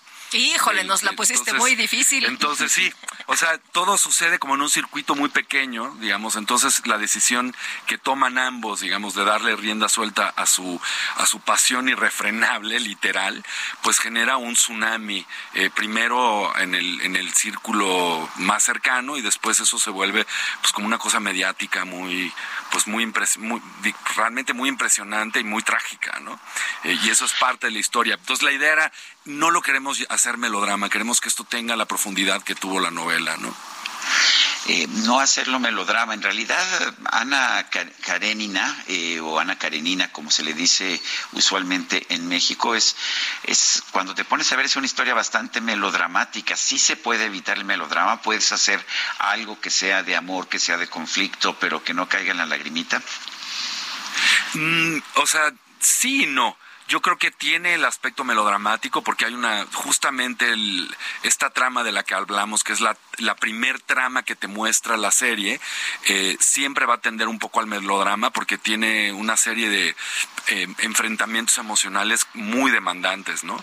Pero al final Ana es un personaje trágico, la Ana que hace acá Kate, brillantemente, en, mi opinión, este, va a ser muy interesante lo que el público eh, perciba, porque sin duda es un personaje que, que que no estamos acostumbrados, sobre todo últimamente, a ver a Kate en un personaje que se puede vulnerar de esta, de esta manera y hasta ese, hasta ese lugar trágico. Eh, pero alrededor ahí, ahí eh, permanece toda la reverberancia, digamos, de la novela de, de, Tolstoy, que tiene muchos niveles de profundidad, incluso hasta, hasta habla de, eh, él era un gran místico, entonces permanece esta idea de, bueno, si la felicidad no está acá, no está acá, no está acá, ¿dónde está la felicidad? ¿no? Ah, hay, hay, que, hay que encontrarla, ¿no? Hay que encontrarla Oye, eh, cuéntanos, eh, eh, ¿alguna vez imaginaste que cuando estabas en la prepa, que leíste por primera vez Ana Karenina, ibas a a, plasmarlo en una serie? No, la verdad que no se me hubiera pasado por la mente. cuando me lo ofrecieron, me desconcertó muchísimo no y, y, tuve la oportunidad como como les contaba de ver la, la, serie original que es la australiana y la verdad es que me encantó. Yo estaba haciendo tarea de ver un par de episodios antes de tenerlas juntas para ver si al final quedaba yo como director y me la eché completita no pude parar me gustó muchísimo la adaptación siento que viene muy relevante al mundo contemporáneo. Y después eh, bueno, Endemol, que es la, la, productora que realiza esta serie, eh, contrata a dos escritoras eh, españolas muy brillantes que han hecho una adaptación, la verdad es que muy, muy especial de esa serie australiana. Entonces hemos ido profundizando en la, en la adaptación y creo que viene muy al caso y es em, un, el resultado nos tiene a todo, a todos muy, muy contentos, ¿no? Me dice una persona del público, Adriana García, me dice que además que los galanes están guapísimos, que no es nada más Kate el Castillo. ¿Quiénes son los galanes? Bueno, el, el, guapo en pugna, por seguir como por ese lado, es Max Iglesias y, Rubén Zamora es... Max Iglesias, el, el, español. Así es. qué guapísimo está ese muchacho. Así es. Eso se dice. Y Rubén Zamora es el esposo de, del personaje que hace. Oye, ¿y por dónde los vamos a ver estos capítulos? Eh, bueno, desde la semana pasada están los dos primeros en VIX Plus y mañana, mañana viernes tenemos el 3 y el 4. O sea, nos, nos, nos vas a dejar en ascuas una semanita. Exacto, y, bueno, ya para el siguiente viernes estarán los seis al aire, entonces... Para echar a los que somos, este, que nos gustan... ¿De, maratón? Sí, de, maratón, nos los echamos completitos. Yo también soy de esos. Muy bien. Bueno, pues gracias, eh, Jari, Jari Sama, por conversar con nosotros esta mañana. Al contrario, muchas gracias por la invitación. Gracias, muy buenos días. Muy buen día. Son las uh, nueve con cuarenta y uno y ya se acerca el momento de conocer al ganador del sorteo de Reyes con Causa de Fundación Grupo Andrade. Hay que seguir la transmisión en vivo por Heraldo Televisión este próximo martes, el 31 de enero, a las 12 pm. Eh, le recuerdo que la vigencia de la, de promoción es del 5 de diciembre del 2022 al 30 de enero del 2023. Este es un permiso otorgado por la Secretaría de Gobernación con el número 202 202 35 P S02 y la vigencia del permiso pues es hasta el 31 de enero del 2023. Estaremos al pendiente del resultado de este sorteo. Pues sí, porque ya sabes que nosotros compramos aquí boletitos, ¿eh? Sí, sí, sí. Sí, nosotros aquí vamos a estar muy, muy atentos. Y ahora tenemos información con eh, Antonio Bautista, coeditor de Estados en el Heraldo de México. Y mm, Toño, ¿cómo te va? Muy buenos días. ¿De qué nos platicas esta mañana? Sergio Lupita, buenos días. Bueno, la frontera norte sumó un elemento en la detección de cruces ilegales a través de la frontera de, eh, desde México. Los agentes fronterizos no solo buscan ahora migrantes, también revisan para hallar huevos de contrabando. Las incautaciones de este producto se han disparado en los puestos de control fronterizo, al menos 108% de octubre a la fecha, y esto se ha incrementado en la medida en que va en aumento el precio de este alimento en territorio estadounidense. Los el alza en los precios del huevo en Estados Unidos se ha atribuido a los millones de gallinas que fueron sacrificadas para contener un brote de gripe aviar y que eh, los productores han tenido que compensar el aumento de costos provocado por la inflación. Alrededor de 43 millones de los 58 millones de aves que fueron sacrificadas en el último año han sido ponedoras. Esto representa una reducción de entre 5 y 6% de los 320 millones de ejemplares que hay en el país vecino a medida que se ha incrementado el precio, más personas cruzan a México para comprar el producto a un costo más barato, al menos hasta hace unos días. El costo del huevo aumentó 100% en el último año en Estados Unidos. El precio promedio de venta al público de una docena de huevos a nivel nacional en ese país alcanzó los 4.25 dólares, los 4.25 dólares en diciembre, aproximadamente 80 pesos al cambio actual. En la misma fecha de 2021, el huevo costaba 1.79 dólares, es decir, casi 34 pesos, según los datos más recientes del gobierno que encabeza Joe, Joe Biden. Los productores estadounidenses han optado por venir a México para adquirir el producto y han intentado llevarlo a su país a través de la frontera y ahí está el error. oye, que hay escasez, ¿verdad? Así es, hay escasez en Estados Unidos del huevo. Y como lo ven aquí más barato, pues se cruzan a, comprarlo. Pero hay un error ahí. No pueden pasar la, la no pueden pasar el producto por la frontera. las normas estadounidenses impiden la entrada de huevos crudos desde México a su territorio. Quienes se atreven a hacerlo quienes se atreven a meter artículos agrícolas de contrabando se pueden hacer acreedores a multas que pueden alcanzar hasta 10 mil dólares, o sea, poco más o menos 180 mil pesos. Esto tiene una repercusión ya en los estados fronterizos, por ejemplo, en Ciudad Juárez, Chihuahua, a finales de, año, la charola con 30 huevos alcanzaba un costo de más de 60 pesos, pero ahora ya está en 95 pesos. Aquí son los consumidores del paso principalmente los que cruzan a comprar huevo.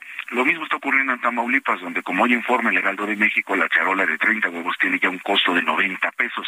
Ahí los cruces para la compra se hacen principalmente en Laredo, Matamoros y Reynosa. Tijuana también ya está resintiendo el alza de este alimento básico. Una caja de huevo con 12 carteras comprada al mayoreo tiene un costo de 1.100 pesos, cuando en 2022 el mismo producto costaba alrededor de 900 pesos y en el primer semestre de ese año, del año pasado, apenas tocaba los 700 pesos. La gripe aviar también ha afectado a México, pero no tanto. El primer brote se detectó en octubre del año pasado en el Estado de México y pues ha alcanzado 29 unidades de producción agrícola en Nuevo León, Jalisco, Yucatán y Sonora, pero esto solo equivale a punto a 0.3% del total del total de aves que hay en el país de acuerdo con la Secretaría de Agricultura y Desarrollo Rural. Y así está el panorama del huevo, Sergio Lupita, y ahora falta ver cómo va el precio del pollo. Pues sí. Muy bien, muchas gracias. Muy buenos días. Muy buenos días. Hasta luego, Toño, Toño Bautista.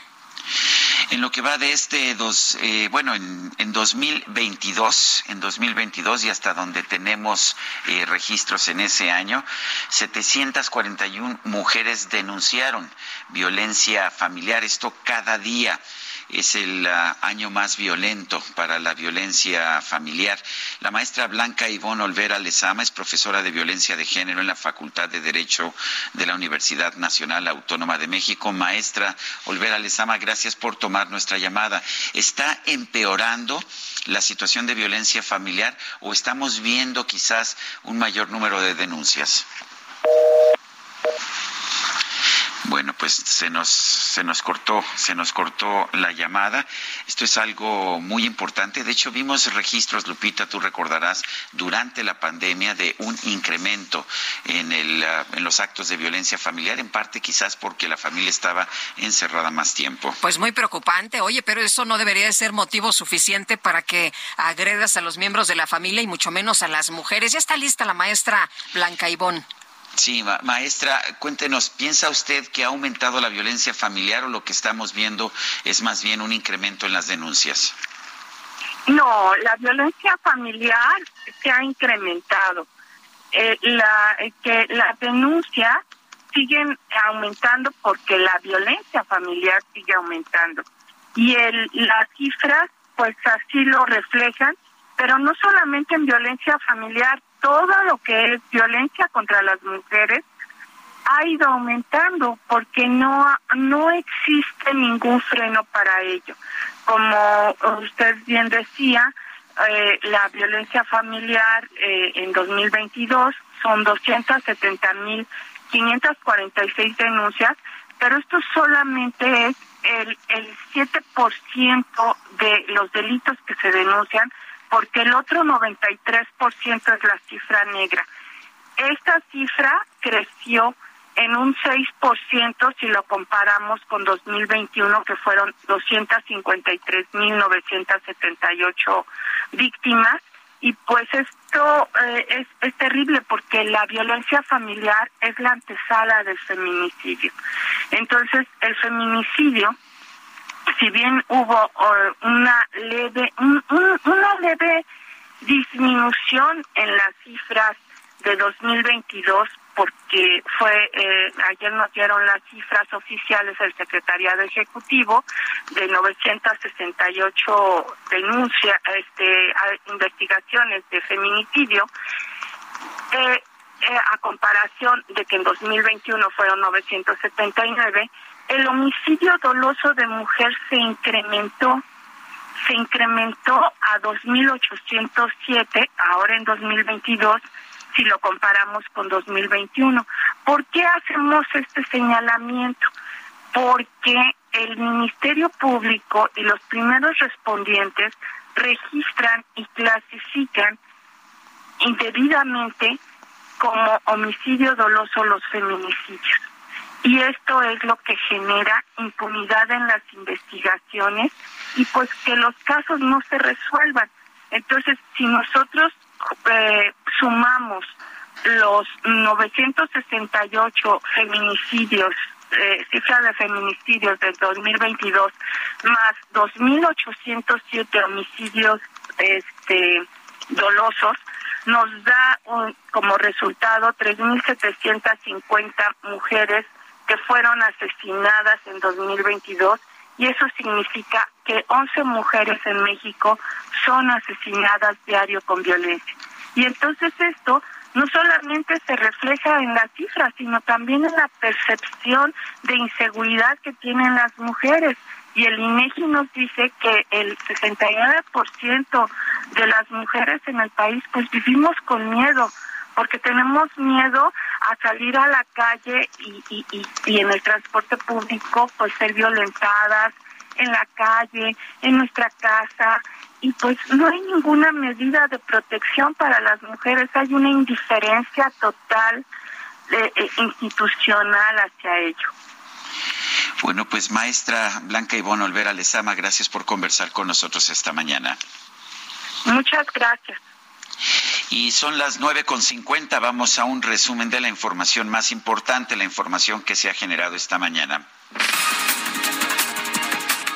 Un grupo de familiares de periodistas asesinados acudió esta mañana a Palacio Nacional para pedir que el presidente López Obrador les preste atención, como lo hizo con la madre de Joaquín El Chapo Guzmán. lo que han pasado todas las familias de las cuales integramos esta red. Yo sé que a lo mejor nos, no somos tan importantes para usted o, no, es, no, no, no está aquí la, la, mamá del Chapo, ¿no? pero creo que nosotros sí es necesario que, que conozca nuestro sentir. O sea, ¿por qué la lucha de, de venir a decirle que, que nuestros casos están en la impunidad? Es un asunto que tiene que ver con nuestras convicciones. Nosotros no somos eh, farsantes y actuamos con honestidad y con humanismo. Y cuando tú hablas de la mamá del Chapo, pues esos son los argumentos, te lo digo con todo respeto, de nuestros adversarios, porque me bajé a saludarla, ya este, con ese hecho, tratan de igualarme, ¿no? También, también los papás de niños con cáncer han pedido que les atienda el presidente y que les responda y los trate tal como pues lo hace con esta deferencia con el Chapo Guzmán. Y el subsecretario de Seguridad Pública, Luis Rodríguez Bucio, informó que las autoridades aún buscan a 14 de los reos que escaparon el pasado primero de enero del Centro de Reinserción Social número 3 en Ciudad Juárez, Chihuahua. En entrevista para el Heraldo Radio, el consejero electoral Martín Faz Mora advirtió que el llamado Plan B del Ejecutivo en materia electoral pone en riesgo la democracia en México al debilitar la estructura del INE. Este plan eh, genera un debilitamiento de la estructura del INE eh, y por lo tanto de la capacidad operativa del instituto, dado que se afecta severamente a la estructura orgánica del instituto eliminando eh, estructuras fundamentales, sobre todo de carácter territorial, que son las que son las juntas distritales. La embajadora eminente Marta Bárcena consideró en este espacio que el presidente López Obrador debió estar presente en la cumbre de la Comunidad de Estados Latinoamericanos y Caribeños. Para mí, el presidente debió de haber estado ahí. Eh, no hay nada que represente mejor a un país que su jefe de Estado los mensajes por video, el envío de los secretarios, sea el de Relaciones Exteriores, sea el de Hacienda, sea el de Economía, nunca sustituye la presencia invaluable del jefe del Estado mexicano. Y pues arregla tu agenda para dedicar un día, un par de días a atender algo que también es responsabilidad del jefe del Estado mexicano, que es la representación de México en el exterior. El gobierno de Rusia denunció que el envío de tanques a Ucrania por parte de países como Alemania o Estados Unidos es una implicación directa de Occidente en el conflicto contra Kiev. Y el ejército de Ucrania aseguró que este jueves logró derribar 47 de misiles lanzados por las fuerzas rusas sobre la ciudad de Kiev y otras tres regiones de su territorio. Sin embargo, la ofensiva dejó una persona muerta y dos heridas. Miro tus ojos y no eres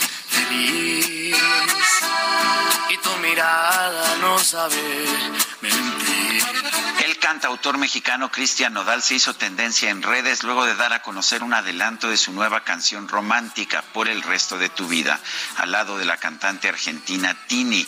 Muchos internautas recordaron que este tema fue escrito por Nodal hace algunos meses con la intención de cantarlo con su expareja Belinda, pero nunca llegaron a grabarlo.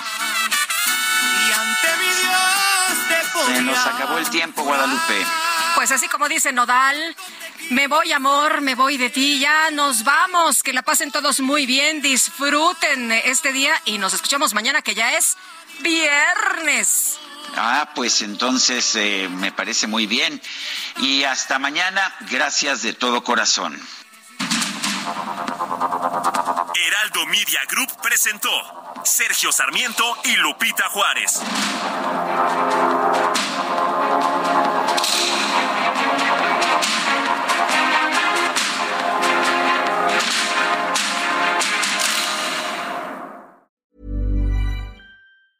A lot can happen in the next three years. Like a chatbot may be your new best friend. But what won't change? Needing health insurance. United Healthcare Tri Term Medical Plans are available for these changing times. Underwritten by Golden Rule Insurance Company, they offer budget friendly, flexible coverage for people who are in between jobs or missed open enrollment. The plans last nearly three years in some states, with access to a nationwide network of doctors and hospitals. So, for whatever tomorrow brings, United Healthcare Tri Term Medical Plans may be for you. Learn more at uh1.com.